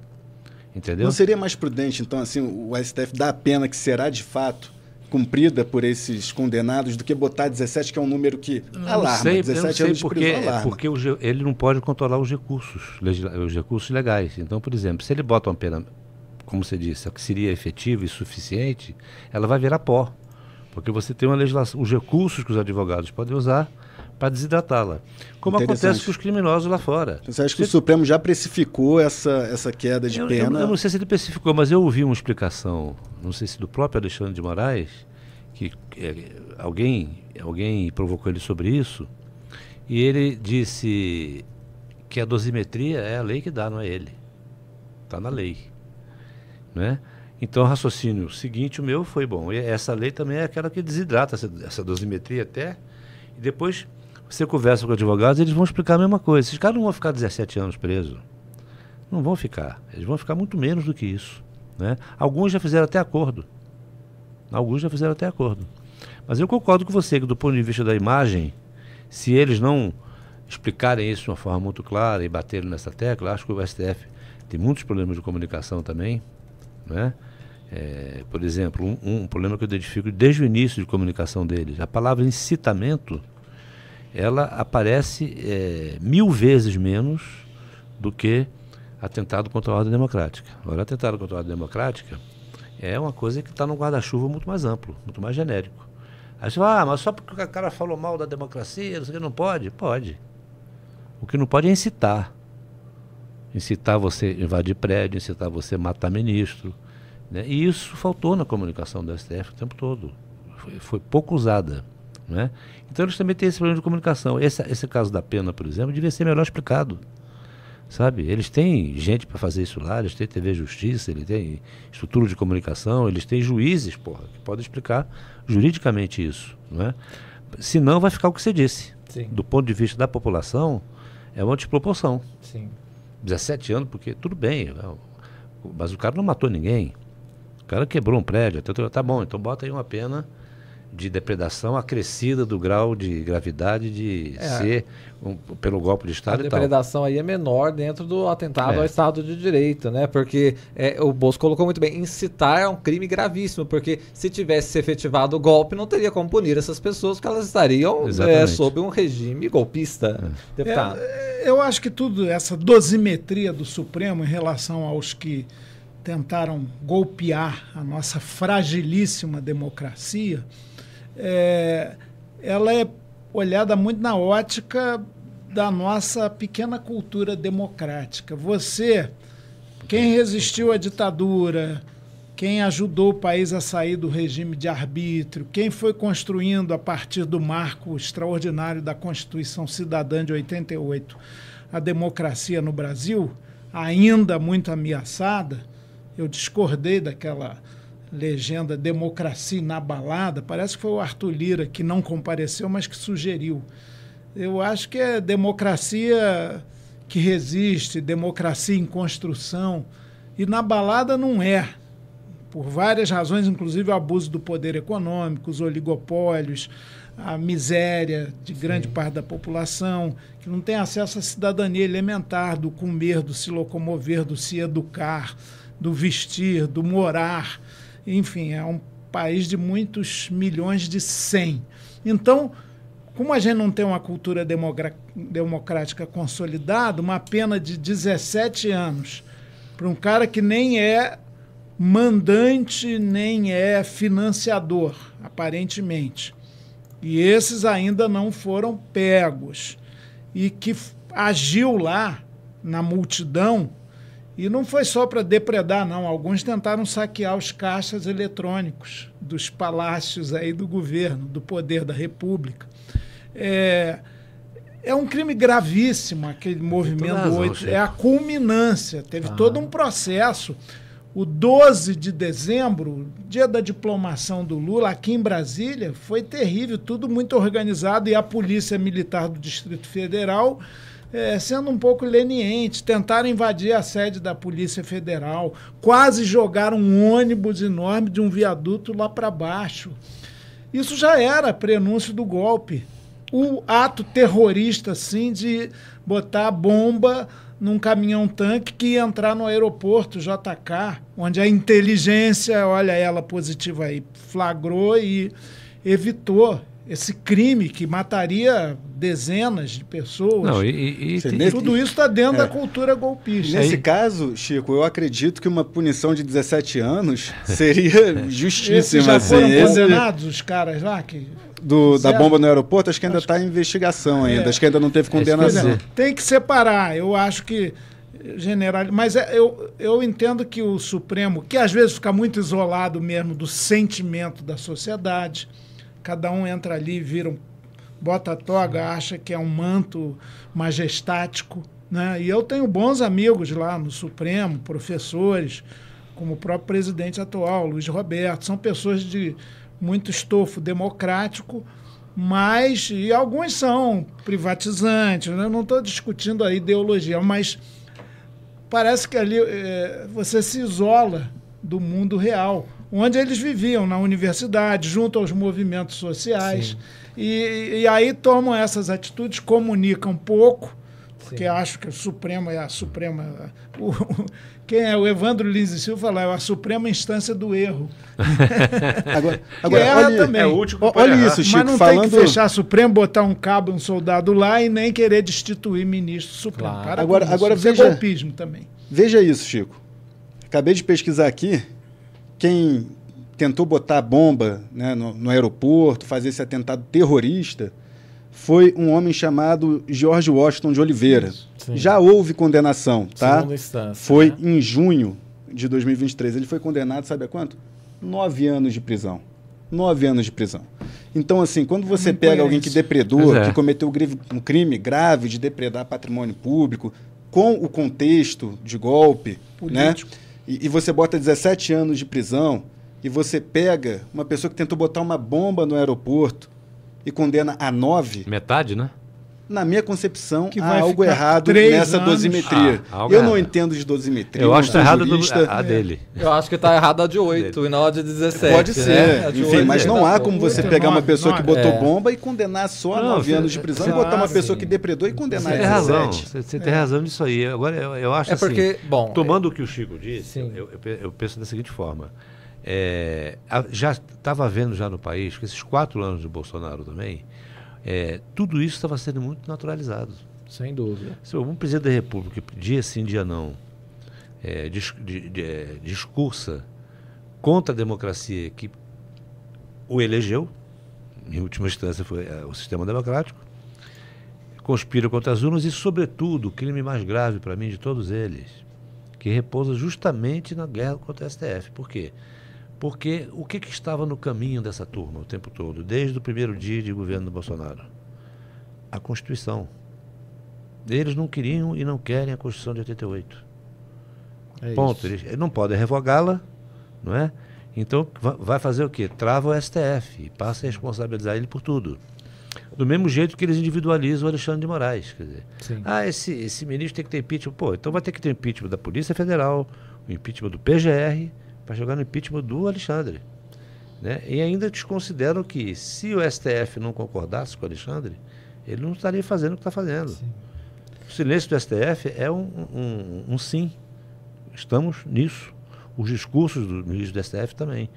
Então, eu acho que a naturalidade como as coisas passaram a ser aceitas, vistas, que o Bolsonaro trouxe, é, nesse sentido, as penas precisam ser duras para dizer, olha, isso aqui não é uma brincadeira. Isso, atentar contra o Estado é. de Direito não é brincadeira, invadir prédios, três poderes não é brincadeira. Temos aí uma ilustração do Paulo Capelli, o, é, o show, o nosso diretor de TV, que ele vai mostrar, olha lá, mais uma matéria que ele publicou no portal Metrópolis, que é assim, chefe da ABIN de Lula teve encontro secreto com Ramagem. Luiz Fernando Correia teve um encontro secreto com Alexandre Ramagem, deputado federal e ex-chefe da ABIN. Conta um pouco mais pra gente, Paulo. Então, foi um encontro fora da agenda oficial, não divulgado nem por Ramagem, nem por Luiz Fernando Correia, chefe da ABIN do Lula. Esse encontro aconteceu em junho do ano passado, pouco após a posse do Luiz Fernando Correia à frente da ABIN, né, foi nomeado pelo Lula. E eu publiquei essa informação em junho do ano passado, segundo fontes que participaram ali do encontro me passaram. E na ocasião ainda não tinha todo esse contexto do que o Ramagem né, teria feito na BIM sob a gestão Bolsonaro. E agora, a Polícia Federal traz um elemento é, que está presente na investigação, é que Ramagem teria tentado, já com Lula no governo, na atual ABIN, ter ali conhecimento das investigações sobre ele, Ramagem e Bolsonaro. Ou seja, então, essa nota publicada é, é, no, na ocasião Seis da reunião ganha uma né? outra relevância Sim diante do contexto que engloba toda essa investigação da BIM. A Ramagem procurou, foi Ramagem que procurou o chefe da ABIN do Lula, foi recebido por ele na sede da ABIN, não foi registrado o encontro na agenda oficial, tá? nem do Ramagem, nem do diretor-geral da ABIN. Eu questionei a ABIN por que, que, esse encontro não foi divulgado, diferentemente de outros. E a ABIN me disse que pode ter havido um equívoco por parte dos servidores que cuidam da publicação da agenda Maria, do Luiz Fernando Correia. Isso é né? inacreditável. Né? Ainda, momento. segundo a ABIN, para manter aqui só a, a, posição oficial, foi um encontro é, protocolar para a Ramagem dar parabéns pela posse do chefe da ABIN, Luiz Fernando Correia, em junho do ano passado a posse foi em maio, Ramagem teve esse encontro em junho, segundo a ABIN, para dar parabéns. Pois é. Acredito eu que muito mais coisas além do parabéns foram discutidas nesse encontro. E eu não estou falando, quero reforçar, é, fazendo nenhuma, nenhum pré-julgamento. Claro. Né, de que Ramagem, é, nesse encontro, tentou, tem informação disso daí, Mas só que, os dois o, sabem. O que a gente pode achar de um encontro, de, um encontro secreto de agentes secretos? Não publicado na agenda oficial. Só saberíamos isso, ou saberemos, se uma comissão parlamentar de inquérito, é. que é própria e é prerrogativa do parlamento, investigar, chamar o Luiz Fernando Correia, chamar o Ramagem, é, diretor da ABIN atual, não sei se será quando houver a CPI, se houver, e o ex-diretor Ramagem, para saber. E aí o, o, o condão o atributo de uma comissão parlamentar de inquérito é trazer à luz, ou tentar trazer, porque muitos vão lá e alegam o direito de permanecer calados, é, aquilo que está sendo investigado, ou não. Isso que o jornalismo competente investigativo do Paulo Capelli apurou foi no ano passado, né? meados do ano Seis passado. Seis meses atrás, mais ou menos. Pois né? é. Isso é algo muito relevante e tem que saber, só uma CPI que é a instância da transparência da publicização dessas investigações, desde que não as atrapalhem, mas a polícia, a justiça, o Ministério Público tem o seu papel e está cumprindo bem. O parlamento também, mas tudo indica, porque o próprio Zeca Dirceu, líder do PT, já disse: não, essa CPI aí que o pessoal está propondo não tem nada a ver, porque a gente tem que cuidar de educação, saúde, vai atrapalhar o governo. Atrapalhar nada, vai ajudar. É, porque o governo está meio enredado com alguns órgãos aí que continuam com o entulho não só da ditadura, como do bolsonarismo, que é a versão moderna no ambiente democrático da ditadura. Então, eu lembro o governo, a base do governo, ficou contra a CPI do 8 de janeiro, um bom tempo. Depois teve que ser. E eu queria né? lá assinar, eu pensei, não, segura um pouco e tal. O, em janeiro, não, é, não tinha tomado posse, em janeiro do ano passado, nós tomamos posse em 1 de fevereiro, a bancada do pessoal já tinha proposto uma investigação parlamentar sobre o 8 de janeiro. Foi gravíssimo, gravíssimo, uma coisa surpreendente um golpe nos estilos modernos. Eles queriam, eles iam desocupar os prédios depois de um certo tempo, mas ocupar a Praça dos Três Poderes e dentro do ambiente de uma lei, de um decreto de lei e ordem. Garantia e o Lula, sabiamente, sagaz, ponderou, considerou, não, eu ia entregar o poder que eu mal assumi para os militares, se tivesse um decreto de lei e ordem, de garantia de lei e ordem, um GLO. É. Enfim, é, A CPI é muito necessária. Vamos ver se agora na volta o pessoal se toca. Mas, é claro, o ano eleitoral e o líder do PT, que é o maior partido da base de sustentação do governo, já dizendo que não quer, é, é, é muito improvável. Mas a batalha, a única batalha perdida na vida é que não se trava, né? E, mas eu defendo nessa... o papel do parlamento. Falam tanto, ah, o parlamento está sendo enxovalhado com essa busca e apreensão. Tá nada. Imunidade parlamentar não é impunidade. Quem não deve, não teme. Chega lá, investiga. Pode bater no meu gabinete, na minha casa. Eu não tenho casa em Angra, no, litoral. Qualquer lugar que eu frequentar, pode ir lá. É, sobre qualquer assunto. Porque é, isso é natural. Aliás, o homem, a, a pessoa que está na vida pública, tem com mais razão ainda de ficar aberta. Aliás, na, na no mundo financeiro chama PPE, pessoa politicamente exposta. exposta. E é natural isso. Não quer, fica na sua vidinha privada, não tenta interferir nas políticas públicas. Eu defendo muito essa Agora, CPI é, é... e acho que poderia, inclusive, CPI não é só para acusar, isso a justiça faz, não é para punir, isso é a investigar. própria justiça faz. Investigar, a polícia faz, mas tem um âmbito de investigação Exatamente. publicizada que só uma CPI permite, e é para sugerir, para apontar caminhos, uma nova modelagem da inteligência brasileira. Uhum. Política externa, as relações com outros países, o, a defesa do Estado democrático de direito, tudo isso a inteligência ajuda os governos e o próprio parlamento a processar. Deixa eu fazer uma propaganda aqui. Eu entrevistei o deputado Chico Alencar, foi até para a nossa edição de sexta-feira, foi uma entrevista que repercutiu muito, tá aí no canal do My News, já com muitas e muitas visualizações. Tem inclusive como título CPI da ABIN, CPI da espionagem. Então você procura aí para assistir esta fala do deputado Chico Alencar justamente defendendo a CPI que ele colocou aqui também. Eu vou trazer, gente, vou pedir para o show, ao nosso diretor de TV já separar, algumas repercussões em relação ao caso do Carlos Bolsonaro. Nós vamos começar pelos é, opositores né, do bolsonarismo que repercutiram, então, essa questão. Nós vamos começar pelo Paulo Teixeira, hoje ministro é, do governo Lula, né? Ministro, vamos, temos já o show, a imagem, isso, agrário. ministro do Desenvolvimento Agrário. Obrigado, deputado. Olha lá, ele escreve: toque, toque, toque. O que você acha que a PF, que investiga espionagem ilegal pela BIM, encontrou em operação na casa de Carlos Bolsonaro? Boa segunda para vocês. Temos já o próximo, Ricardo Capelli. Uma respostinha. Claro. Uma coisa me chamou a atenção: apreenderam, é, não todos os celulares do Flávio, do Eduardo, mas apreenderam em pertences do Carlos Bolsonaro uma caneta espiã. Sério? Sério. É sério? É. É, essa eu não sabia. É, é, é, essa que você leva para reunião e ela filma, ela grava, não é? Essa do senhor é BIC, então. Não, não essa é BIC.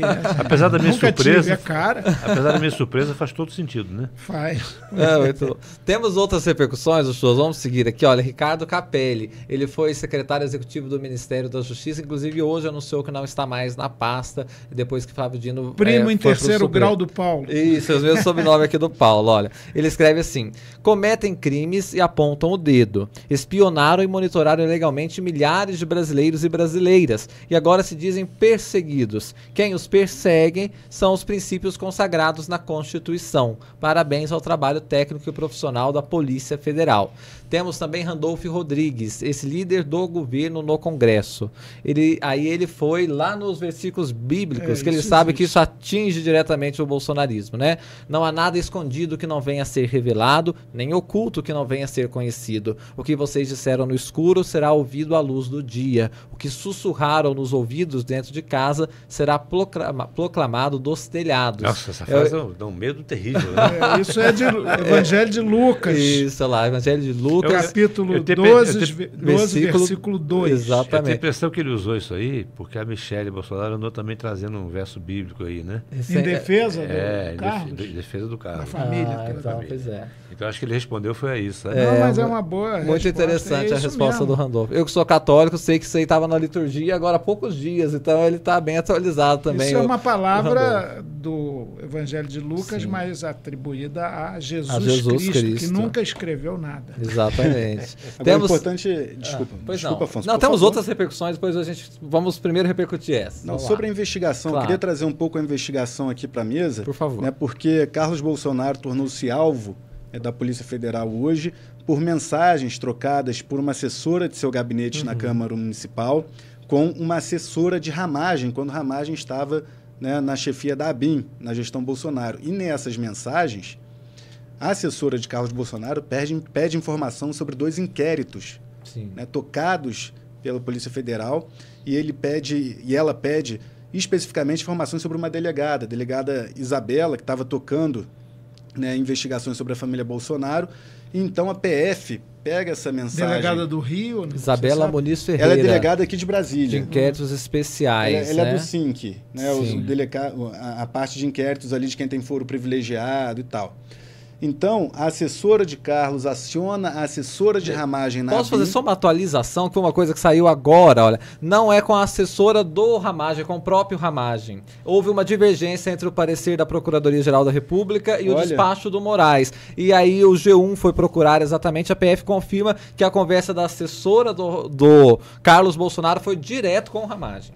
Pois é, então, Só piora, corrigindo, né? corrigindo então a informação que havia Sim. sido divulgada pelo próprio Supremo pelo Tribunal próprio Federal, Supremo, aí entra a questão da comunicação aí que o Bosco colocou Sim. mais cedo, o Supremo havia dito que era da, assessor, então foi com o próprio Alexandre Ramagem. Quando, aumenta, aumenta. Quando o diretor da ABIN. Quando, quando o diretor, diretor da, ABIN. da ABIN. Portanto, acabamos uma informação ao vivo que agrava sim, sim a, a situação. Né? É. E uma, uma curiosidade que eu pesquisei, essa assessora do Carlos Bolsonaro, que entrou em contato com o Ramagem, segundo as novas atualizações, ela foi condecorada pelo Carlos na Câmara Municipal é, com a medalha Tiradentes, que é a mais alta honraria da, da Câmara Municipal em 2010. Mas ela era assessora, assessora Luciana Almeida, assessora, assessora do de... Carlos. Só que Ou ela foi condecorada. condecorou a própria assessora? Não, ele condecorou em 2010, quando ela, ela foi condecorada por ser subtenente da Marinha, e ela assumiu a assessoria do Carlos em 2013. Ah, tá. Ah, tá. Portanto, ela está aí há 10, 11 anos com, com. E ela era ligada ao meio militar, então. Era ligada ao meio militar. E a condecoração em 2010 prova uma confiança, uma relação de longa né, de, de, durabilidade entre Carlos e essa assessora que então teria acionado né, ramagem segundo as atualizações. Afonso, é, só para acrescentar as suas repercussões, já que eu mencionei. Claro. A, a, frase bíblica aqui da Michelle, que também não ah, sei se é tá. é bíblica. Ah, mas essa é a repercussão dos aliados. Vamos deixar para daqui a ah, pouquinho? Vamos. vamos. deixar cair a nossa audiência com gostinho de saber o que, que escreveu. Estou é, deixando o deputado também. também curioso. Ó. É, vamos com mais uma repercussão ainda dos opositores ao bolsonarismo, que é o deputado Guilherme Boulos, do PSOL. Ele escreveu também. também. Vamos ver. Urgente. Bom dia, PR PF de hoje é nos endereços de Carlos Bolsonaro. Ele brincou com o nome, né? Por exemplo, Bom Dia Brasil, é o Bom Dia Sim. PF. A investigação sobre pessoas ligadas ao esquema da BIM paralela chegou, que surpresa, no Carluxo e em seus assessores. Que todos os responsáveis sejam identificados. É o que escreveu Guilherme Boulos, que também é pré-candidato à prefeitura da cidade de São Paulo. E deputado federal. E deputado federal pelo e, PSOL. E Líder do PSOL também, deve, né, deputado? E deve ter na lista é, dos espionados, né? Pode estar, né? Não, não é se duvidar. Agora, Bosco, eu vou deixar a Michelle por último, para ficar ainda mais o pessoal interessado. Nós temos os outros, agora aliados do Bolsonaro. Vamos lá, temos é, o do Gayer aí, né? É, o Showa. Vamos lá, Gustavo Gayer. O recado foi claro: não façam mais lives falando a verdade para milhões de pessoas ou vai todo mundo preso é, tem que não pode deixar de fazer um contraponto, porque primeiro ninguém foi preso, né? E que na verdade não tem relação nenhuma com a live, com verdades, que na verdade teve muita também desinformação ali. É esse, essa questão de deturpar o que aconteceu, né? Mas não tem nada a ver com o 8 de janeiro que aconteceu hoje, pois nem é. com os atos antidemocráticos. E nem prendeu né? ninguém, pois é. Mas vamos lá para o Jorge Seif, senador da República. A Gestapo Tupiniquim segue sua missão de perseguir todos ligados ao PR Bolsonaro, familiares, ex-membros do executivo e políticos. A base da investigação foi uma reportagem do Globo. Ou seja, o consórcio da extrema imprensa, do desgoverno e do judiciário segue a cartilha de ditadores, destruir tudo e, qual, e, e, qualquer que se oponha ao seu projeto de, é, de poder. Bem-vindos a Brazuela. Ele estava criativo, o senador, o senador Jorge Seife, brincando entre Brasil e Venezuela, é, que é uma questão também que foi recorrente. Né? Citou a reportagem do Globo que revelou a existência do First Mile, que é o Exato. aplicativo, o software que teria sido usado. É impressionante como eles não tocam no assunto em si, né? Não, Ficam só é. nas fazendo espuma, né? É, fazendo espuma. Uma moldura.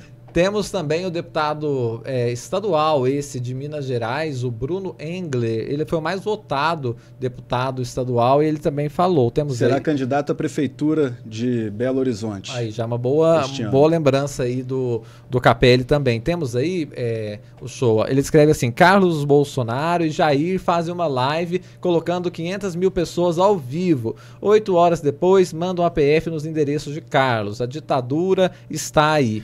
a gente dar um desconto, né, Bosco? Eu acho que ele não viveu a ditadura para ele saber exatamente o que é ditadura, né? É, mas Você se soubesse estar... também continuaria assim. É, pois é.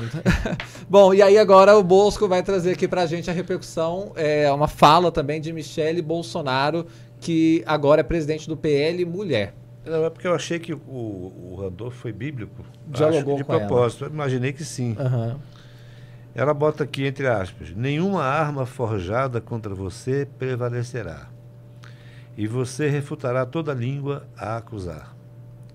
Esta é a herança dos servos do Senhor, e esta é a defesa que faço no nome deles, declara o Senhor. Não sei o que significa. Mas se ela tivesse Mas isso é de quem? Ela citou, é uma citação não, bíblica, tem toda a não. cara, mas é do Antigo Testamento. É aqui, do... é, aqui acho que vai dar o versículo, deixa eu ver. A passagem se refere ao versículo Isaías 54, ah, tá. 17. O profeta Isaías. É. É, a Michele ficou no Antigo tá. Testamento. Sim.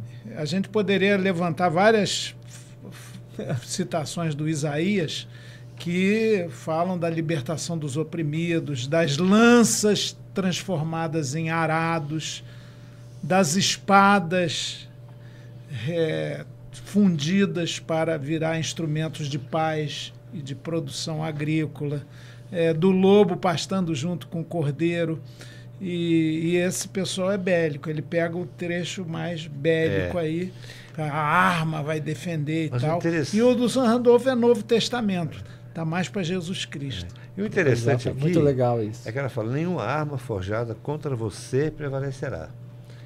É, literalmente pegando, ela deve estar se referindo ao Carlos Bolsonaro, né? Claro. Que, com quem ela não se dá há muitos anos, né?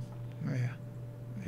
Mas achou por bem defendê-lo, é. né? Até porque o Carlos representa a família, né? Não é, uma investigação claro. que atingiria só o Carlos. É, claro. Exatamente. Bom, mas olha, tem uma passagem aí, na, saindo da Bíblia, o segundo mais livro, o livro mais lido no mundo ocidental depois da Bíblia é Don Quixote, de, do Miguel Muito de boa referência. É. E lá tem um momento que o Quixote fala assim: os cães ladram, Sancho, é sinal que estamos avançando. Muito bom. Muito... Essa é a vantagem de termos aqui também nessa mesa, além de um deputado federal, um historiador que vai lá a fundo para buscar essas referências para a gente.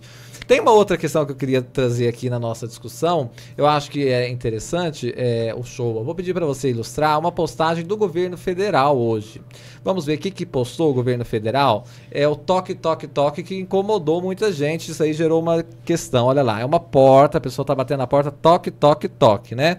E aí eles falam: quando os agentes comunitários de saúde baterem a sua porta, não tenha medo, apenas receba-os. Com o aumento do número de casos de dengue no país, o trabalho dos agentes comunitários de saúde é essencial para a prevenção da doença. Mas a referência é clara, né, Bosco? Eles tentaram zombar com a questão do Carlos Bolsonaro, que foi visitado pela Polícia Federal e que teve o toque toque, toque, que tanto se fala. Agora, cabe ao governo federal fazer esse tipo de referência indireta ou isso só é, depõe contra?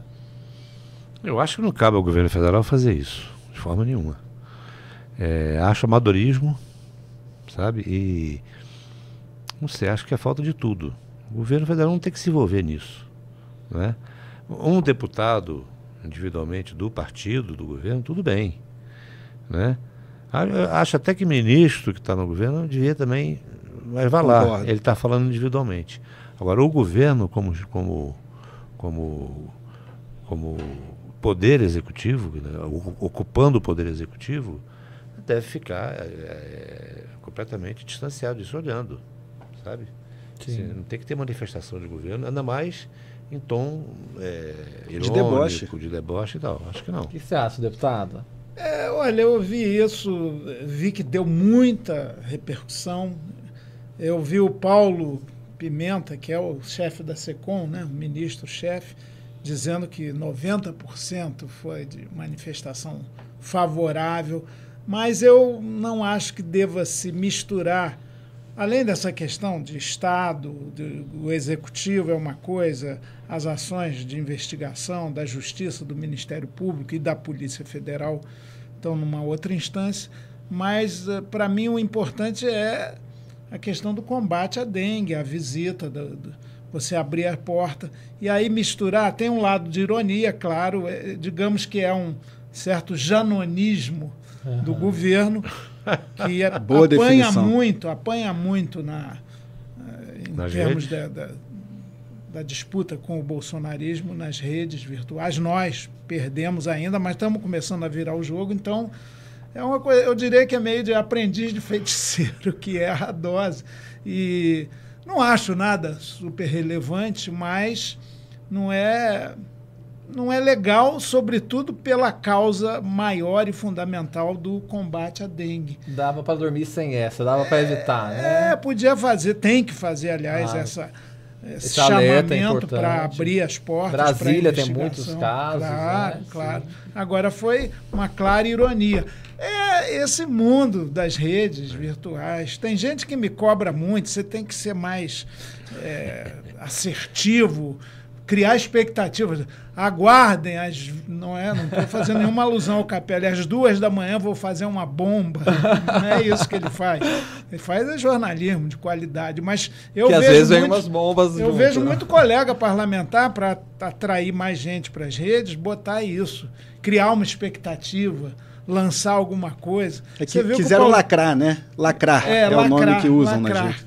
É, não cabe ao governo, à comunicação do governo lacrar. Numa tem situação fazer como comunicativa essa. bem interessante. Na televisão, nos meios tradicionais, tem sido muito boa a comunicação do governo, acho eu, não Sim. sou da área. Agora, essa aí foi uma novidade. Mas o Paulo Pimenta está empolgadíssimo, ao que parece, porque repercutiu como nenhuma outra. Isso atrai mesmo. Claro. Agora, Atrai, mas, as mas pessoas estão pensando mais no toque, toque, toque, a polícia bateu na sua porta, do que no combate à dengue. Aí é ruim. Pois e politiza. É. Politiza uma questão que não deveria ser politizada, que é uma investigação. A investigação, a Polícia Federal, é do Brasil, não é a Polícia Federal do Lula. Mas a é partir de um do crime momento... político. Oi? A investigação sobre um crime eminentemente Sim. político. Sim. Mas eu avalio que não cabe ironia, Chico, numa ah. situação como essa, partindo do Poder Executivo, é, entendeu?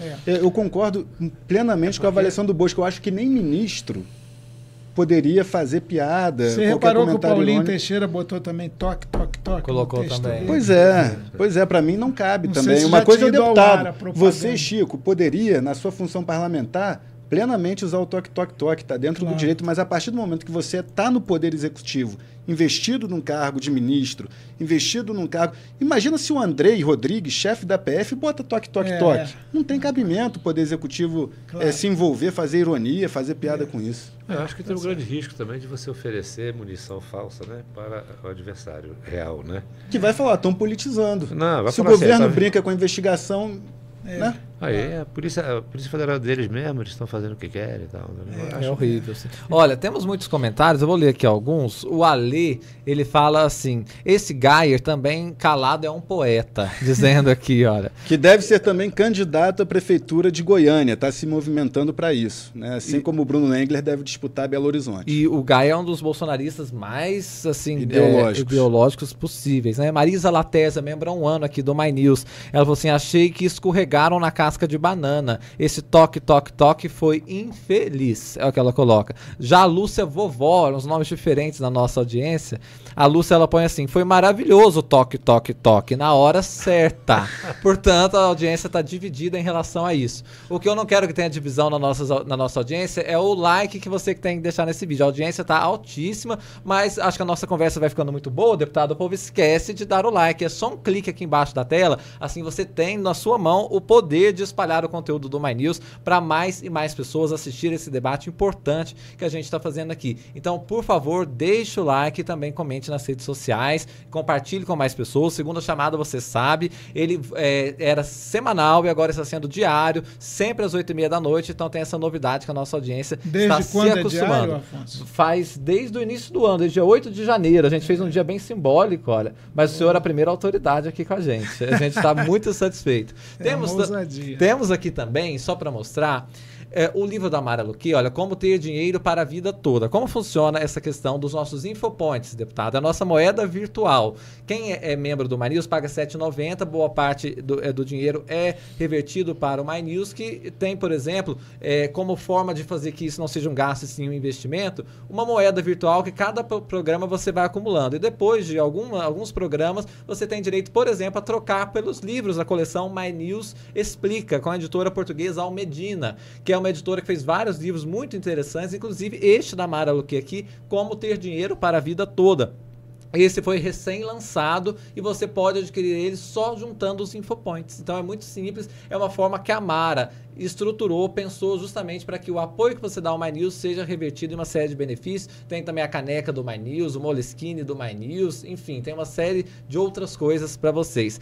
Queria fazer uma última rodada só, Bosco, pedindo uma avaliação tua sobre um caso aqui que o Capelli trouxe, mas que eu acho que a gente precisa é, reforçar a questão aqui. Uma assessora de Carlos Bolsonaro pediu a Alexandre Ramagem, na época diretor da BIM, dados sobre investigações contra familiares do presidente. Então não era aquela BIM é, é, paralela apenas para se monitorar adversários, mas para ajudar, e isso a investigação está indo nesse sentido, familiares do ex-presidente da República, né? Muito grave.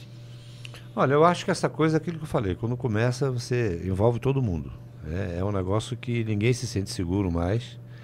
É, a espionagem, ela primeiro ela seduz quem está espionando. Segundo, ela é, sempre vai ultrapassar os limites do seu objetivo, porque fica fora de controle. Né? Aquilo que nós dissemos no início do programa. Os aliados também estão, estão com medo. Sim. Né? Então, é, agora ela vai deixando, a Sabine paralela vai deixando suas digitais, né? No meio do caminho, seus rastros. Uhum. Né? Você vê que o que eu acho mais importante aí é o fato de uma assessora dele, que é militar, olha aí de novo. Gente militar seduzida pelo golpe. Né? é militar, é uma tenente, não é uma. Sim. Né? Então, é, e fazendo uma ação é, pelo Carlos Bolsonaro de natureza golpista, porque isso é golpe também. Né? Esse golpe não é o 8 de janeiro, esse golpe foi construído. Você vê que a questão do STF, no dia, no, em 2019, já havia projeto do Bolsonaro para reformar o STF. Então, não é de agora. Estava lá atrás, já pronto. Né? É, a campanha que se seguiu contra o STF, ela foi metódica, ela foi disciplinada, ela foi o tempo todo. Né? As críticas à Constituição o tempo todo. Então, assim, era, um, era um governo militar que te, pretendeu reeditar 64, né? até na forma de governar, e como não podia ignorar a Constituição e editar atos institucionais, como fizeram no passado, e não, nem podem revogá-la, né? Então vamos tirar o STF do caminho. Tem que ter uma forma de tirar esses caras do caminho. Porque ali era o limite para você é, violar a Constituição. Sim. Então, para mim, isso é, de uma clareza, sabe? É, total. Sim. Deputado, é, quando a gente fala do 8 de janeiro, é tão grave porque ali ficou muito. É claro que se passou de atentado às instituições. Mas o problema são quando você vai minando aos poucos o Estado de Direito, você vai é, carcomendo as instituições, vai desacreditando, desestabilizando. E isso aconteceu, por exemplo, a gente tem visto agora na BIM, né? Você pedir acesso a uma investigação de opositores seus, isso é, também desacredita, deslegitima uma instituição importante, que é uma, a BIM, por exemplo, se fosse bem usada. Né? Então, o bolsonarismo também deixa essa herança de é, as instituições precisando novamente ser repensadas para que o Estado possa ser eficiente e acreditado, né? O paradoxo da democracia, ela permite a ocupação de espaços de poder até o vértice da República, que é a presidência, por quem não tem apreço nenhum por ela. Eu, como disse aqui, acompanho a vida pública do Bolsonaro desde que ele começou. Começamos juntos. Ele sempre defendeu a ditadura.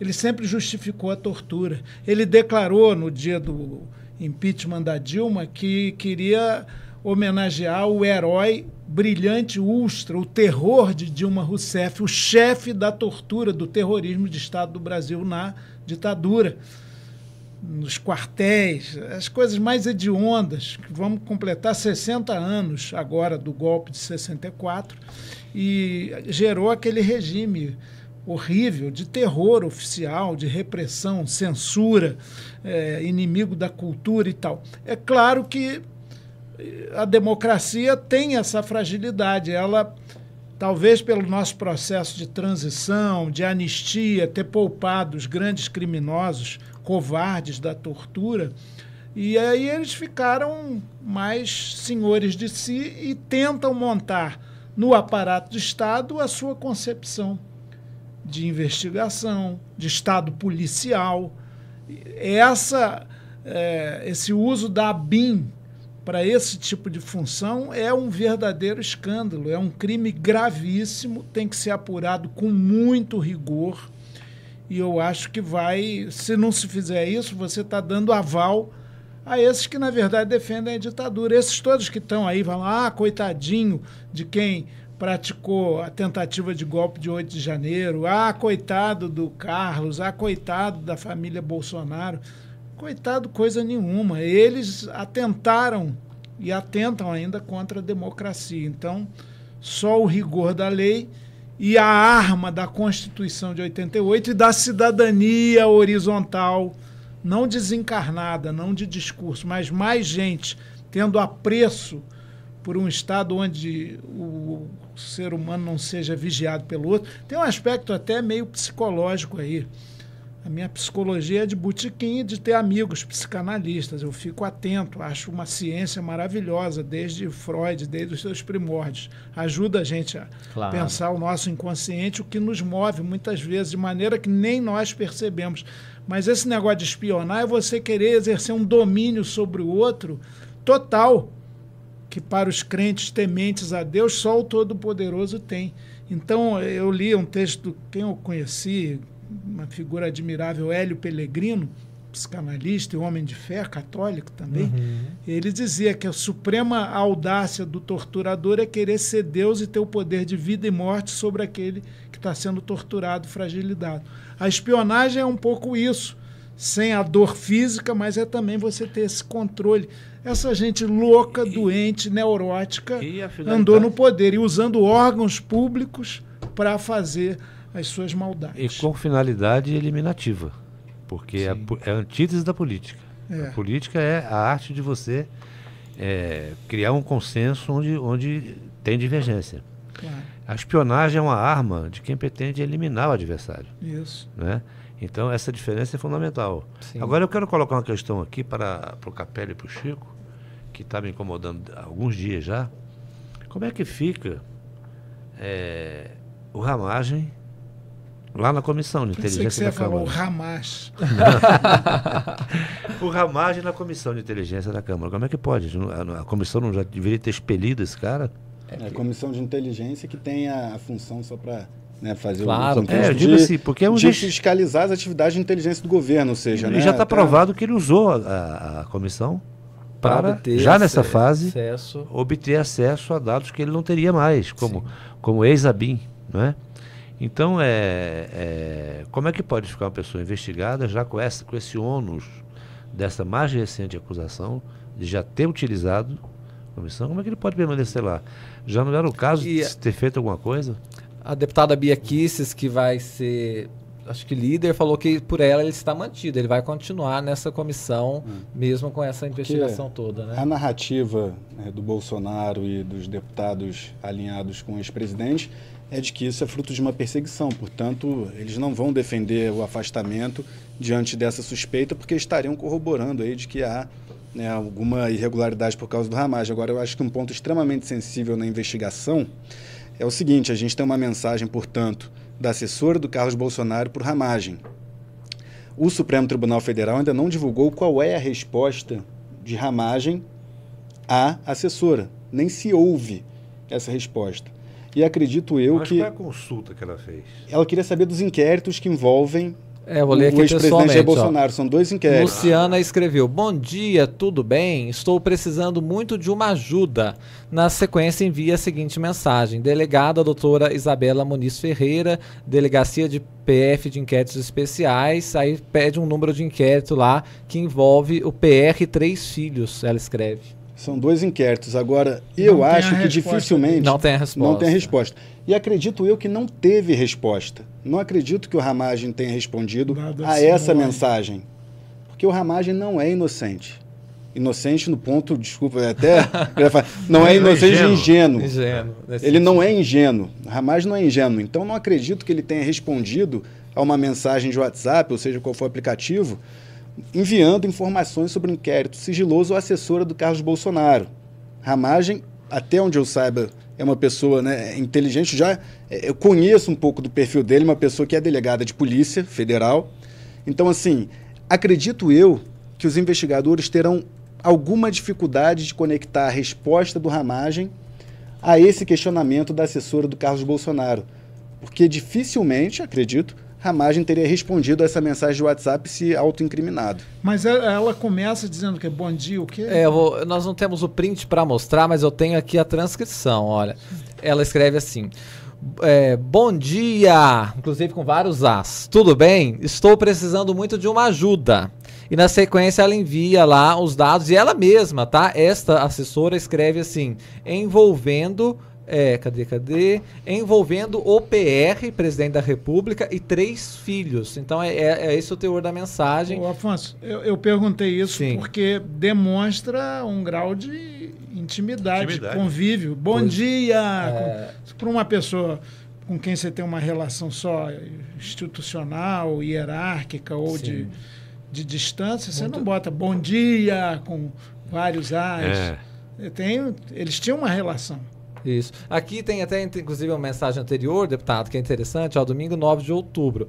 Aí o Ramagem respondeu, de fato, isso aqui está escrito, olha. É, escreveu alguma coisa, desejo muito sucesso nessa nova etapa da sua vida. Isso quem? A Luciana escreve para o Ramagem. e o Ramagem, esse ele respondeu, no domingo 9 de outubro. Muito obrigado, Luciana, não tinha visto essa mensagem, ficou para baixo, conte comigo. Agora vamos eleger nosso presidente Bolsonaro. Beijos. Ou seja, você vê que uma mensagem que não o incrimina, ele responde. É. é. É. Exato. Ele é. Isso, ele aí, não olha, é ingênuo. Isso, exatamente. Bom, então quer dizer, tem muito pano para manga isso tudo. A gente vai estar tá aqui atento para mostrar para vocês.